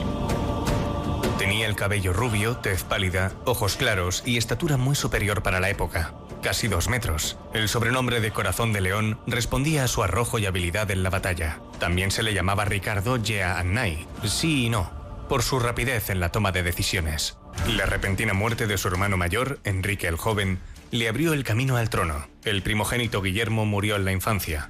Sus territorios en el norte de Francia y su afición por embarcarse en campañas bélicas constantes provocaron que Ricardo solo estuviera en Inglaterra seis meses durante los diez años en los que fue rey, justo el tiempo necesario para sus dos coronaciones. La primera en 1189, tras la muerte de su padre Enrique II cuando ascendió al trono. La segunda en 1194, cuando regresó de las cruzadas y encontró que su hermano pequeño Juan Sin Tierra había usurpado la corona. El padre de Ricardo, Enrique II, se había casado con Leonor, 11 años mayor que él, tras separarse esta de Luis VII de Francia. Era hija del gran duque Guillermo X de Aquitania y nieta de Guillermo el Trovador, educada en la refinada corte de Poitiers. El rey concibió 10 hijos con Leonor y además tuvo numerosas amantes. En 1170, Enrique el Joven fue nombrado segundo rey de Inglaterra para gobernar junto a su padre. En 1173, Ricardo, sus hermanos y su madre Leonor de Aquitania se alzaron en armas contra Enrique II para destronarle y dejar a Enrique el Joven como único rey. El padre venció y encarceló a Leonor en una prisión de Inglaterra durante 15 años. Aunque en 1174 Ricardo juró lealtad a su padre al firmar la paz, en 1188 volvería a enfrentarse con él para que no repartiera su herencia entre él y su hermano menor Juan, ganándole esta vez. En sus dominios franceses, en 1179, Ricardo sometió a los nobles que se le oponían, tomando la fortaleza de Tillebourg Haría frente a levantamientos toda su vida sin piedad hacia los vencidos. En verano de 1187, en Tierra Santa, los reinos latinos de Oriente, edificados por los primeros cruzados en 1099, caían en manos sarracenas en la batalla de Hattin. El 2 de octubre, Saladino conquistaba Jerusalén, sagrada para los cristianos, pero también para los musulmanes. Según los cronistas, el Papa Urbano III murió de la impresión al saberlo. El nuevo pontífice Gregorio VIII publicó la encíclica Audita Tremendi, pidiendo a los reyes europeos unirse para liberar Tierra Santa. El primero en tomar la cruz fue Ricardo. Su ejemplo, junto con la predicación eclesiástica de la cruzada por todo el continente, provocó un clamor a favor de una guerra santa y una oleada de popularidad hacia Ricardo. El soberano inglés y su homólogo francés Felipe II Augusto, enemigos, no habrían marchado a Oriente dejando al otro en Europa, y así acordaron partir juntos en la Pascua de 1189. En Tierra Santa se unirían al emperador germánico, Federico Barbarroja, pero ambos se enzarzaron en una nueva guerra, seguida de un enfrentamiento entre Ricardo y su padre. Federico Barbarroja, que había partido hacia Tierra Santa en la fecha prevista se ahogaba en el río Salef en junio del siguiente año. El 6 de julio de 1189, Enrique II murió en el enfrentamiento con su hijo Ricardo y éste ascendió al trono.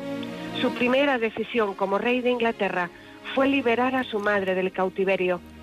Esta pidió llevar el cuerpo de su esposo a la abadía de Fontevraud y allí acudió Ricardo, quien según las crónicas se mostró impasible ante su padre muerto. De camino hacia la Tercera Cruzada, en 1190, Ricardo ocupó Sicilia para enfrentarse a Tancredo, primo del fallecido rey, que había subido al trono y había encerrado a Juana de Inglaterra, hermana de Ricardo. En abril de 1191 conquistó Chipre y la convirtió en base militar para las cruzadas. Su madre, Leonor, fue a Sicilia con la princesa Berenguela, primogénita del rey Sancho VI de Navarra, con quien Ricardo se casó en mayo de 1191 en Limasol. El matrimonio apenas convivió y no llegaron a tener hijos. Junio de 1191, las huestes de Ricardo desembarcaron en Acre, Sarracena, sitiada por los cristianos desde agosto de 1189. Allí estaban los soldados de los reinos latinos de Oriente, comandados por el anterior rey de Jerusalén, Guy de Lignant, lo que quedaba del ejército de Federico Barbarroja, liderado por el duque Leopoldo de Austria, y las fuerzas de Felipe II Augusto, que había llegado dos meses antes que Ricardo. El 12 de julio, los emires de Acre, sin consultar con Saladino, se rendían. La ciudad pasaba a manos cristianas. Liberaban a 1.500 prisioneros y pagaban 200.000 monedas de oro. Devolverían la Santa Cruz, arrebatada a los cristianos en Jatín. Parte de los habitantes quedarían como rehenes. El resto, si se cumplían los pagos, podrían salir. La relación entre Ricardo y Felipe Augusto se deterioró en Acre. Ambos se enfermaron de escorbuto, pero Ricardo ganó la gloria al pedir que lo trasladaran en litera a un monte desde donde reclinado disparaba su arco. Felipe concluyó su participación en la cruzada, celoso de Ricardo. Sufría disentería, alopecia e incontinencia y deliraba. Saladino trató de retrasar los excesivos pagos por el rescate de Acre. Ricardo, ya único monarca de la cruzada, para presionarle, mandó atar juntos a los 3.000 prisioneros de Acre y ajusticiarlos a las afueras, a la vista del ejército musulmán. El avance hacia Jerusalén, objetivo de la campaña, debía emprenderse desde el puerto más cercano, Jaffa. A la conquista de esta ciudad partió el monarca inglés en agosto de 1191, obteniendo la victoria. Rey inglés comprendía que en cada choque sus tropas mermaban y no podía encontrar refuerzos a miles de kilómetros de Europa. Y Saladino comprendía que no todos los emires le eran fieles y que su ejército no era suficiente para aplastar a los cruzados. Ambos intentaron sin éxito la vía diplomática. Según algunos cronistas, valoraron que Juana, hermana de Ricardo, se desposara con el hermano de Saladino, Malik al-Adil, y que ambos fueran reyes de Jerusalén. En enero de 1192, las tropas de Ricardo I se encontraban en Beit Nuba, a 20 kilómetros de Jerusalén. Saladino evacuaba la ciudad y dejaba una mínima guarnición. Al culminar el objetivo de la cruzada, recuperar Jerusalén, muchos cruzados regresarían a sus hogares. Con un exiguo contingente para defenderla, pronto volvería a manos sarracenas. Ricardo, debilitado por fiebres tercianas, debía regresar a Europa donde su hermano Juan Sin Tierra se confabulaba contra él con el rey francés. El 2 de septiembre, Ricardo firmó una tregua con Saladino. El 9 de octubre de 1192 abandonaba Tierra Santa. El sultán consideraba territorio cristiano la costa de Tiro a Acre y abría Jerusalén a los peregrinos. Volviendo a Inglaterra, el barco de Ricardo encalló cerca de Aquilea, en el norte de Italia. El rey siguió por tierra. Pese a ir disfrazado como caballero templario para no ser reconocido, fue identificado por un anillo de oro. Capturado por el duque Leopoldo V de Austria cerca de Viena y llevado ante Enrique VI de Alemania, siendo encerrado en el castillo de Dürnstein. Enrique VI exigió un rescate de 100.000 marcos, unas cinco veces el ingreso anual de la corona inglesa. Leonor de Aquitania consiguió reunir el dinero y Ricardo fue liberado el 4 de febrero de 1194. En una batalla en Gisors, en 1198, tomó el lema Dieu et mon droit, Dios y mi norma, que hoy sigue siendo la leyenda heráldica del escudo de los monarcas de Inglaterra, en francés. Ricardo descubrió que Felipe II intentaba hacerse con sus territorios en Francia. Esto desembocó en una guerra entre ambos. Al tomar el castillo de Chalil-Chabrol, tras un sitio que terminó cuando los sitiados se quedaron sin víveres, Ricardo inspeccionaba las murallas, sin armadura, cuando un ballestero enemigo, apostado en lo alto de una torre, le hirió en el hombro izquierdo, muy cerca del cuello. Ricardo no dio importancia a la herida, que no fue curada adecuadamente, lo que le provocaría la muerte por gangrena el 6 de abril de 1199. Al verse morir, el rey llamó a su madre, que estaba en la abadía de Fontevraud, y quien llegó para recoger su último suspiro. El capellán de Ricardo, Milon, abad de Pan, monasterio del Cister situado a unos 10 kilómetros de Poitiers, le confesó y administró la extrema unción. El ballestero era un joven que fue perdonado e incluso felicitado por el rey por su valentía. El episodio fue definido en las crónicas de la época como el león asesinado por la hormiga. Siguiendo sus deseos, Ricardo I fue enterrado el domingo de Ramos 11 de abril de 1199 a los pies de su padre en la abadía de Fontebreu. Su corazón fue llevado a Rouen, Normandía, a otra tumba en la catedral. Al morir el rey sin descendencia, Juan sin tierra, el hermano pequeño de Ricardo, heredó el trono inglés. La historia y las leyendas de Robin Hood han transmitido una imagen de Juan como un mal rey, la antítesis de Ricardo. Ricardo Corazón de León, una historia apasionante que hoy hemos compartido, compartido en estos eh, paseos históricos con Sonsoles Sánchez Reyes. Gracias Sonsoles, que sea buen año para todos y hasta la próxima semana. Igualmente, un fuerte abrazo. De cero al infinito.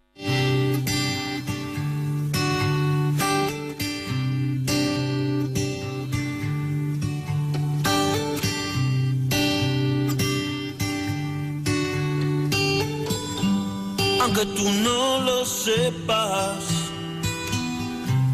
Me he inventado tu nombre, me drogué con promesas y he dormido en los coches. Aunque tú no lo entiendas, nunca escribo el remite en el sobre no dejar mis huellas.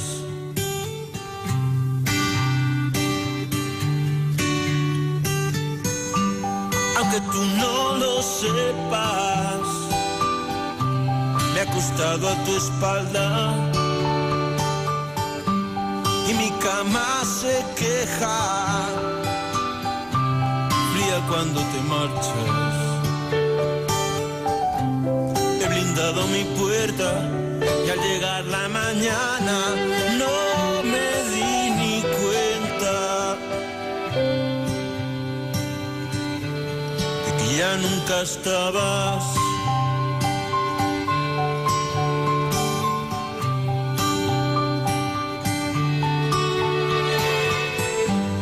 Aunque tú no lo sepas. ¿Cómo vivían las comunidades que habitaron el sur y el este peninsular hace más de 2.000 años? El libro de divulgación Memorias de Urqueatin, Nacer, Vivir y Morir en las sociedades íberas, trata de responder a esta pregunta reconstruyendo las tareas cotidianas y los rituales que las mujeres desarrollaron en este contexto histórico. Escrito por investigadoras del CSIC, la Universidad de Jaén y la AECID, el texto plasma distintos episodios de la vida de una mujer llamada Urqueatin que comprenden desde su nacimiento, pasando por la infancia, adolescencia, juventud, edad madura y muerte. La narración se apoya en ilustraciones que recrean estos momentos y en referencias, eh, fotografías, esquemas y explicaciones al abundante registro arqueológico que nos han dejado estas sociedades, las sociedades íberas. Susana González Enreyero es científica titular del CSIC en el Centro de Ciencias Humanas y Sociales y una de las autoras de este libro. ¿Qué tal, Susana? Buenas noches. Hola, buenas noches, ¿qué tal? Bueno, ¿cómo surge la idea de escribir este libro? Bueno, el, libro surge en el contexto de la Semana de la Ciencia, que bueno es un, es un evento que se, se desarrolla todos los años y en el marco de la que organiza el CSIC eh, todos los años y nuestro Centro de Ciencias Humanas y Sociales. Nuestro objetivo era hacer un, hacer un producto que fuese para todo el público en general, como muchas veces hacemos, difundiendo lo que hacemos en los centros de investigación y que acercase la época ibérica a la sociedad en general, de forma que em, todos pudiésemos eh, comprender cuál era el día a día de estas sociedades, es decir, más allá de la Dama de Elche como icono muy conocido de estas sociedades o otras esculturas, otros, otros objetos muy conocidos, queríamos eh, ir más allá de esa imagen que muchas veces tiene la sociedad y acercarnos al día a día de no un guerrero o no un gran líder de esta época, sino de una niña a la que acompañamos por su recorrido vital eh, durante eso. Sí, ¿cómo, cómo eran eh, aquellas sociedades? Bueno, la sociedad de época ibérica son sociedades, claro, a lo largo del tiempo, hasta que la conquista romana terminó con su desarrollo histórico, pues experimentan cambios, también cambios desde formas de vida muy aldeanas, muy de pequeñas comunidades que viven muy del trabajo en la tierra, hasta formas más complejas de organización em, que llegan hasta formas estatales. O sea que es no es una eh, no es una forma determinada, sino que a lo largo de los territorios de la cultura ibérica, que es gran parte de la fachada mediterránea y el sur peninsular, pues experimentan también cambios notables a lo largo de su desarrollo histórico. ¿Qué papel, qué papel tenía la mujer en aquella sociedad? Pues la mujer también, el papel de la mujer en la sociedad experimenta cambios a lo largo de la época ibérica también, como el resto de la sociedad, Mm, normalmente son, es un sector social, una parte de la sociedad que ha sido menos visibilizada, ha sido más difícil verla porque, bueno, normalmente nos, nos, nos han quedado más restos de los guerreros, de otro tipo de sectores sociales, pero era un sector fundamental, evidentemente, porque hacía todas las tareas o gran parte de las tareas del día a día esas tareas que ahora llamamos de mantenimiento, es decir, todo lo que era el cuidado del hogar, gran parte de la producción de alimento.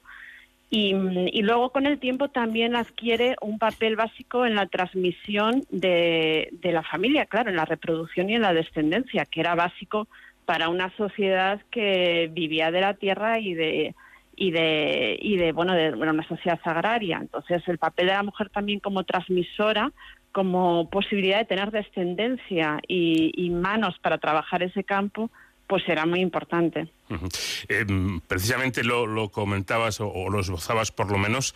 Eh, quiero preguntar ahora que cómo, cómo se ha llevado a cabo esa investigación para saber cómo era el rol y cómo era la vida de una mujer de hace dos mil años.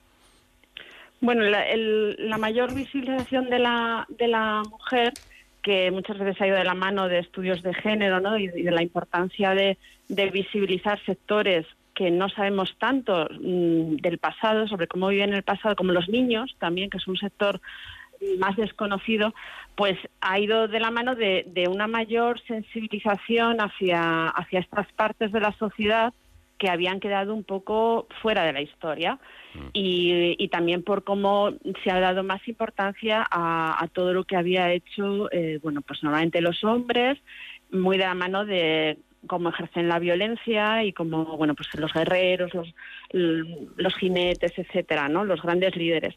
Entonces, la, la investigación desde hace ya bastantes años viene poniendo también el foco en estos otros sectores sociales porque eran básicos para constituir la sociedad.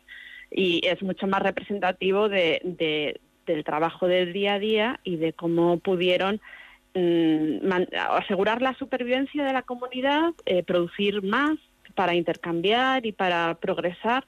O sea que eh, digamos que esos sectores sociales son básicos. ¿Cómo se visibilizan? Pues con una investigación más cuidadosa unas excavaciones más, más metodológicamente más minuciosas, de forma que podamos visualizar pequeños rastros que nos quedan, ¿no? pequeños objetos, pequeños los contextos arqueológicos domésticos donde estos sectores sociales hacen su actividad, un mejor registro de, de las necrópolis, de donde se enterraban, mm. para poder tener registro de, de estos otros seres humanos ¿no? que, que normalmente han sido menos atendidos. Ya. en esa época los, los roles estaban claramente divididos por sexos? Bueno, sí, había, había diferencias por sexo, por edad también, por pertenencia a una comunidad a otra, étnicos, pero bueno, mm, como suele suceder, luego en, realidad las cosas son más, las fronteras son más difusas y más multiformes, ¿no? La convivencia entre, entre gentes de diferentes procedencias porque bueno hay espacios coloniales, hay, hay llegada de mucha gente del Mediterráneo o de otros lugares, o sea que el mundo ibérico, las costas del Mediterráneo y del sur de la península ibérica eran un ámbito permeable al Mediterráneo y con una llegada de gentes y de ideas, de productos desde épocas muy antiguas, desde el bronce. O sea que digamos que, el mundo ibérico era un mundo abierto al Mediterráneo, muy, mm, muy en contacto con gentes diversas eh, y muy heterogéneo, porque, claro, son territorios y regiones muy diversas entre sí. O sea, que eran unas sociedades bastante abiertas a los cambios, a los productos extranjeros, con, bastante capacidad de innovar y de crear nuevos objetos y nuevas ideas. Y en este sentido, ¿había ya conciencia o algún tipo de conciencia reivindicativa por lo que eh, hayáis podido eh, comprobar mm, por parte de, las mujeres de aquellas sociedades o no? ¿O estaban claramente divididos los, roles, los papeles y aceptados, tanto por hombres como por mujeres? Bueno, sí. Eh, a lo largo de la época ibérica, claro, pues estamos hablando de seis siglos de historia, que hay muchos cambios y de regiones diversas, pues eh, bueno, las mujeres cambiaron también su papel en la sociedad y, hay épocas en las que las vemos como las, las famosas damas, damas de base, etcétera, las vemos muy engalanadas, muy, muy representando un papel social, es decir, que el papel de la mujer también fue cambiando y se convirtieron en, en transmisoras de, bueno, de familias poderosas, de linajes, y ahí su papel social era muy importante, ¿no? Legitimaban también el, el, papel de una familia en la sociedad. O sea que, pero bueno, mm, la mayoría social, la gente que trabajaba en el campo y demás, pues bueno, la mujer tenía determinados papeles, que no tenemos que pensar que son los que en otras épocas la mujer ha tenido. Es decir, pues en época ibérica o en épocas antiguas la mujer también podía luchar si era, si era necesario o podía hacer cualquier otro papel. No, no tenemos que verlo desde nuestra perspectiva actual de cuál ha sido el papel en nuestra sociedad, un poco el papel tradicional que ha tenido la mujer, sino que en época antigua eh, no tenían nada que ver su pensamiento con el nuestro y hay que estar abiertos a, trabajos o a, sí, a trabajos que, que nuestra sociedad, una mujer nunca realizaría tradicionalmente. Estamos hablando de épocas distintas, eh, efectivamente, y quizás establecer paralelismos no es lo más adecuado. Una última cuestión, aunque sea brevemente. Eh, ¿Quién era Urquiatin? Eh, ¿En qué está basado el, personaje? ¿Algún hecho que descubrierais en una investigación y que diera pie a pensar en esta, en esta mujer? ¿O es simplemente literatura? Bueno, por una parte, eh, nuestro libro tiene un, un, relato un poco muy ameno y muy pensado para el gran público, para que pueda descargarlo gratuitamente y pueda leerlo.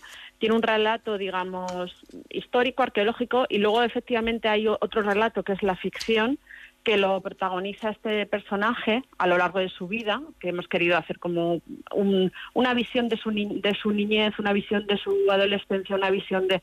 Y este relato de ficción lo que busca un poco es vertebrar eh, nuestro relato y, y recrear cómo era la vida en esa época, al igual que los dibujos, que también son recreaciones, para que eso, el, cómo, cómo nosotros, qué sabemos hoy de esa sociedad se plasme de una manera gráfica muy directa para, para el lector.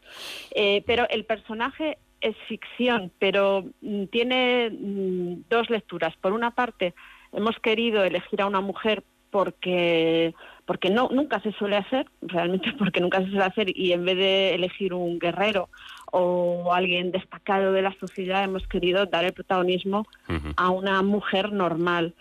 Y luego también por otra parte lo hemos querido hacer así por el contexto de la pandemia en el que estamos porque es verdad que se ha denunciado repetidamente que las científicas, al igual que otros muchos colectivos profesionales, pues bueno, eh, mm, ha sido una etapa o está siendo una etapa muy costosa porque, bueno, hay determinados trabajos que exigen unas condiciones diferentes que otros. Y un poco también por, se ha denunciado repetidamente el papel que esta pandemia va a tener para las científicas una, bueno, en nuestras trayectorias profesionales en general, cómo va a ser un parón eh, en una profesión que no se puede parar, que si te paras eh, te quedas fuera. Entonces, hemos querido un poco, ya que se está invisibilizando a las científicas en la pandemia, pues hemos querido darle un poco de visibilidad a, través de la elección de un personaje femenino.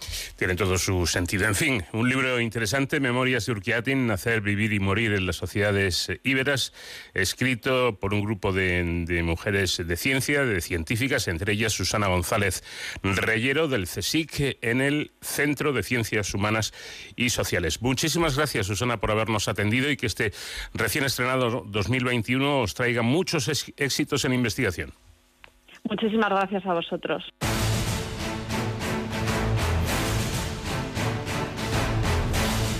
Y para cerrar nuestro programa, como tenemos por costumbre, tiempo para la seguridad y las emergencias, siempre de la mano de nuestro experto en esta materia, que es David Ferrero. ¿Qué tal, David? Buenas noches.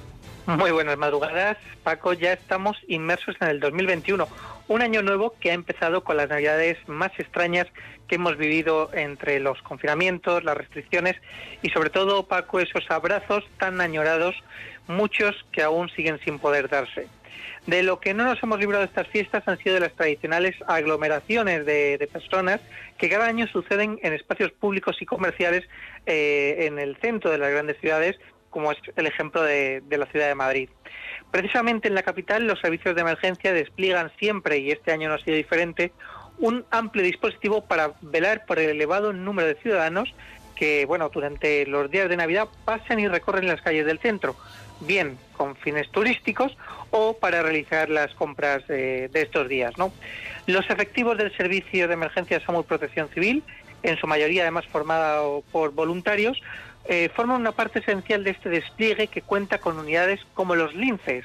¿Qué son los linces? Bueno, pues eh, son sanitarios que se mueven en bicicleta por las calles y parques de Madrid y esto les aporta una especial versatilidad eh, pues en lugares, por ejemplo, de difícil acceso o con una gran afluencia de personas. Pues bien, en De Cero al Infinito hemos querido conocer de primera mano eh, y en primera persona a estos linces de Samuel Protección Civil y por eso contamos esta noche eh, aquí en el programa con Roberto Brea, que es jefe del equipo lince y voluntario de Samuel Protección Civil. Roberto Brea, buenas noches. ¿Qué tal? Buenas noches, ¿cómo estamos? Muchísimas gracias por, por atendernos, Roberto. Eh, bueno, ¿cómo, trabajáis los linces con vuestras bicicletas? Pues nada, lo primero daros las gracias por dejarnos este hueco para explicar nuestro trabajo y la verdad es que bueno, pues no es, eh, nuestra manera de trabajar es igual que una ambulancia, lo único que siempre tenemos esa versatilidad y esa rapidez en esa zona centro o en esas zonas de grandes aglomeraciones donde eh, los minutos cuentan y donde la necesidad de moverse eh, con un vehículo es a veces difícil e incluso inviable y con nosotros con las bicicletas pues podemos mm, acercarnos desde la zona de sol hasta cualquier callejuela más céntrica de Madrid en unos pocos minutos. Bueno, ¿y qué tal ha sido este, este año que acabamos de terminar, este maldito 2020 tan atípico en las calles del centro de Madrid? ¿Habéis notado, por ejemplo, las, las restricciones? Pues la verdad es que sí que hemos notado que se ha movido menos gente. No tan poca gente como nos hubiera gustado, porque en ciertos momentos hemos notado esa calidez de la gente, esa necesidad de conseguir más espacio interpersonal. Lo único que sí que también Policía Municipal ha ido moviendo esos flujos de personas para que no hubiera grandes aglomeraciones, pero sí que para nosotros ha sido atípico porque incluso en ciertos momentos como las 7 a las 8 de la tarde es casi inviable moverse con la bicicleta y este año sí que hemos podido movernos. Eh, los voluntarios de protección civil a nivel España eh, y luego en cada municipio en particular, habéis tenido un papel fundamental durante esta, durante esta pandemia eh, realizando todo tipo de, labores una labor que, eh, además de ayudar al ciudadano, luego compaginabais con vuestra vuestra dedicación eh, laboral, no profesional. En tu caso, Roberto, eres maestro, ¿no? También eh, ha sido un, un inicio de curso muy duro para el ámbito de la educación. No sé, Roberto, si personalmente tú has podido colaborar en algunas situaciones de protección civil durante estos meses atrás. ¿Cómo, cómo, lo, cómo lo has vivido en primera persona? Pues la verdad es que ha sido un año, como comentabais, difícil, raro y con ganas de que eh, ya este año 2020 que ha acabado, este que empieza 2021, pues nos dé otro otro escenario. Ha sido un año complicado. Hemos estado, pues, eh, desde en Pozuelo activando el Platercam, eh, entregando eh, materiales en residencias. bueno, ha sido, ya os digo, y bueno, a nivel laboral, pues sí, he podido colaborar y sí que he estado encantado de seguir colaborando en esta, en este voluntariado que la verdad es que tanto me aporta y que tanto tengo ganas de poder seguir dando de mi, de mi tiempo libre, como digo yo, a la gente y poder pues pasar esta situación de pandemia lo antes posible. Pues hablando precisamente de, pandemia, durante estos días en los que habéis trabajado en, las calles del, centro, ¿habéis notado, eh, Roberto, que la gente estuviera concienciada con esas medidas de, de protección, de prevención de la COVID-19? Me gusta esa pregunta. La verdad es que siempre, siempre queda esa parte de que la gente decimos que estamos todavía poco concienciados. En la mayoría, de, en un gran porcentaje de gente, sí que están concienciadas, sí que suelen dejar ese espacio interpersonal, sí que van con las mascarillas puestas, pero todavía hay un porcentaje de gente que tenemos que seguir incidiendo, incidiendo perdón, y que espero que en este 2021 se terminen de dar cuenta de esa importancia de eh, que el contacto tiene que ser muy reducido, donde las mascarillas hay que ponerlas tapando la nariz y la boca, no solamente la boca, que la mascarilla de momento como un complemento más, como puede ser un bolso, un sombrero, un gorro, y que tenemos que saberlas usar respetar los tiempos, o sea, decir, no podemos llevar mascarillas mm, mm, ocho horas, 20 horas, o sea, decir, hay que respetar esos tiempos y que poco a poco ese porcentaje de gente que todavía no está concienciada se conciencie de que entre todos podemos lograrlo, pero que es parte de todos. Yo creo que nuestros oyentes ya se imaginan a la unidad lince, ¿no? A esos sanitarios en esas bicicletas. Pero ¿qué, materiales lleváis para realizar la asistencia a las personas que lo necesiten? ¿Cómo, ¿Qué sois capaces de hacer? Pues la verdad es que nosotros a día de hoy y en los 22 años de existencia de la unidad somos capaces de atender cualquier emergencia que nos podamos hacer una idea. Es decir, en nuestras alforjas llevamos todo tipo de material, de inmovilización, collarines, de apoyo respiratorio, mm, ambús, eh, bala de oxígeno, un desfibrilador, eh, material de cura. ¿Qué nos diferencia de una ambulancia? Aparte de que efectivamente no podemos trasladar a un hospital, que trabajamos in situ, pues bueno, luego nos faltan materiales más de pues una silla de, movilización o una camilla de cuchara, pero eh, por lo demás es prácticamente lo mismo que una ambulancia y podemos atender prácticamente lo mismo. Bueno, para llevar todo ese material habrá que tener una buena condición física, ¿no? Me imagino, porque yo me pongo en la situación con todo ese material y dando pedales y madre mía. Pues este año además se nos ha juntado una cosa que es sobre la condición física, que tampoco, es decir, al final es entrenamiento, es sobre todo eh, saber moverse en espacios, o sea, a baja velocidad, mucho más que incluso a veces a, gran velocidad, aunque hay momentos que cuando tenemos un aviso sí que demanda esa velocidad. Este año además hemos añadido que hay que pedalear con las mascarillas puestas, sobre todo por nuestra protección y la de los demás. Entonces hemos puesto ese hándicap nuevo de tener que saber respirar mejor. Bueno, pues la, eh, parte física también importante para estos voluntarios, el ir en bicicleta y, además, como bien señala Roberto, para más INRI con mascarilla, lo cual eh, significa que la, cosa se pone un poquito más difícil, pero hace un, trabajo, eh, David Ferrero, realmente impresionante, ¿no? Sí, sí, desde luego. Además, me imagino que acostumbrados, Roberto, a dar cobertura a las campanadas o a la cabalgata de Reyes, es decir, eventos eh, muy multitudinarios, este año habrá sido muy diferente, ¿no? No solo para los ciudadanos, sino también para los servicios de emergencia. Efectivamente, este año la verdad es que tenemos ese sabor agridulce que normalmente terminábamos o empezábamos el año con estos grandes eventos y este año, pues bueno, se nos queda con una Navidad diferente para todos, con abrazos guardados, con servicios mm, disimulados. Entonces, bueno, esperemos que este año que empieza pues eh, tenga ese culmen en, el en las Navidades de 2021 con, con unas Navidades normales como estábamos acostumbrados. Pues que así sea. Roberto Brea, jefe del equipo LINCE, en estos voluntarios de SAMUR Protección Civil que acuden a las llamadas de emergencias en bicicleta eh, sanitarizada, con todo lo necesario para poder atender a quien demande y precise esa ayuda. Muchísimas gracias por habernos atendido. Muchas gracias a vosotros. Bueno, ya eh, saben que la próxima semana aquí seguiremos atentos a todo este mundillo de, de las emergencias eh, y de todo lo que tiene que ver con la seguridad con David Ferrero. Gracias David y hasta la próxima semana. Hasta la semana que viene, Paco, y ya saben, hasta entonces, protéjanse. Pues hasta aquí llegamos, nuestro tiempo se acaba, que tengan una buena semana y aquí les esperamos siempre en Onda Cero, de cero al infinito.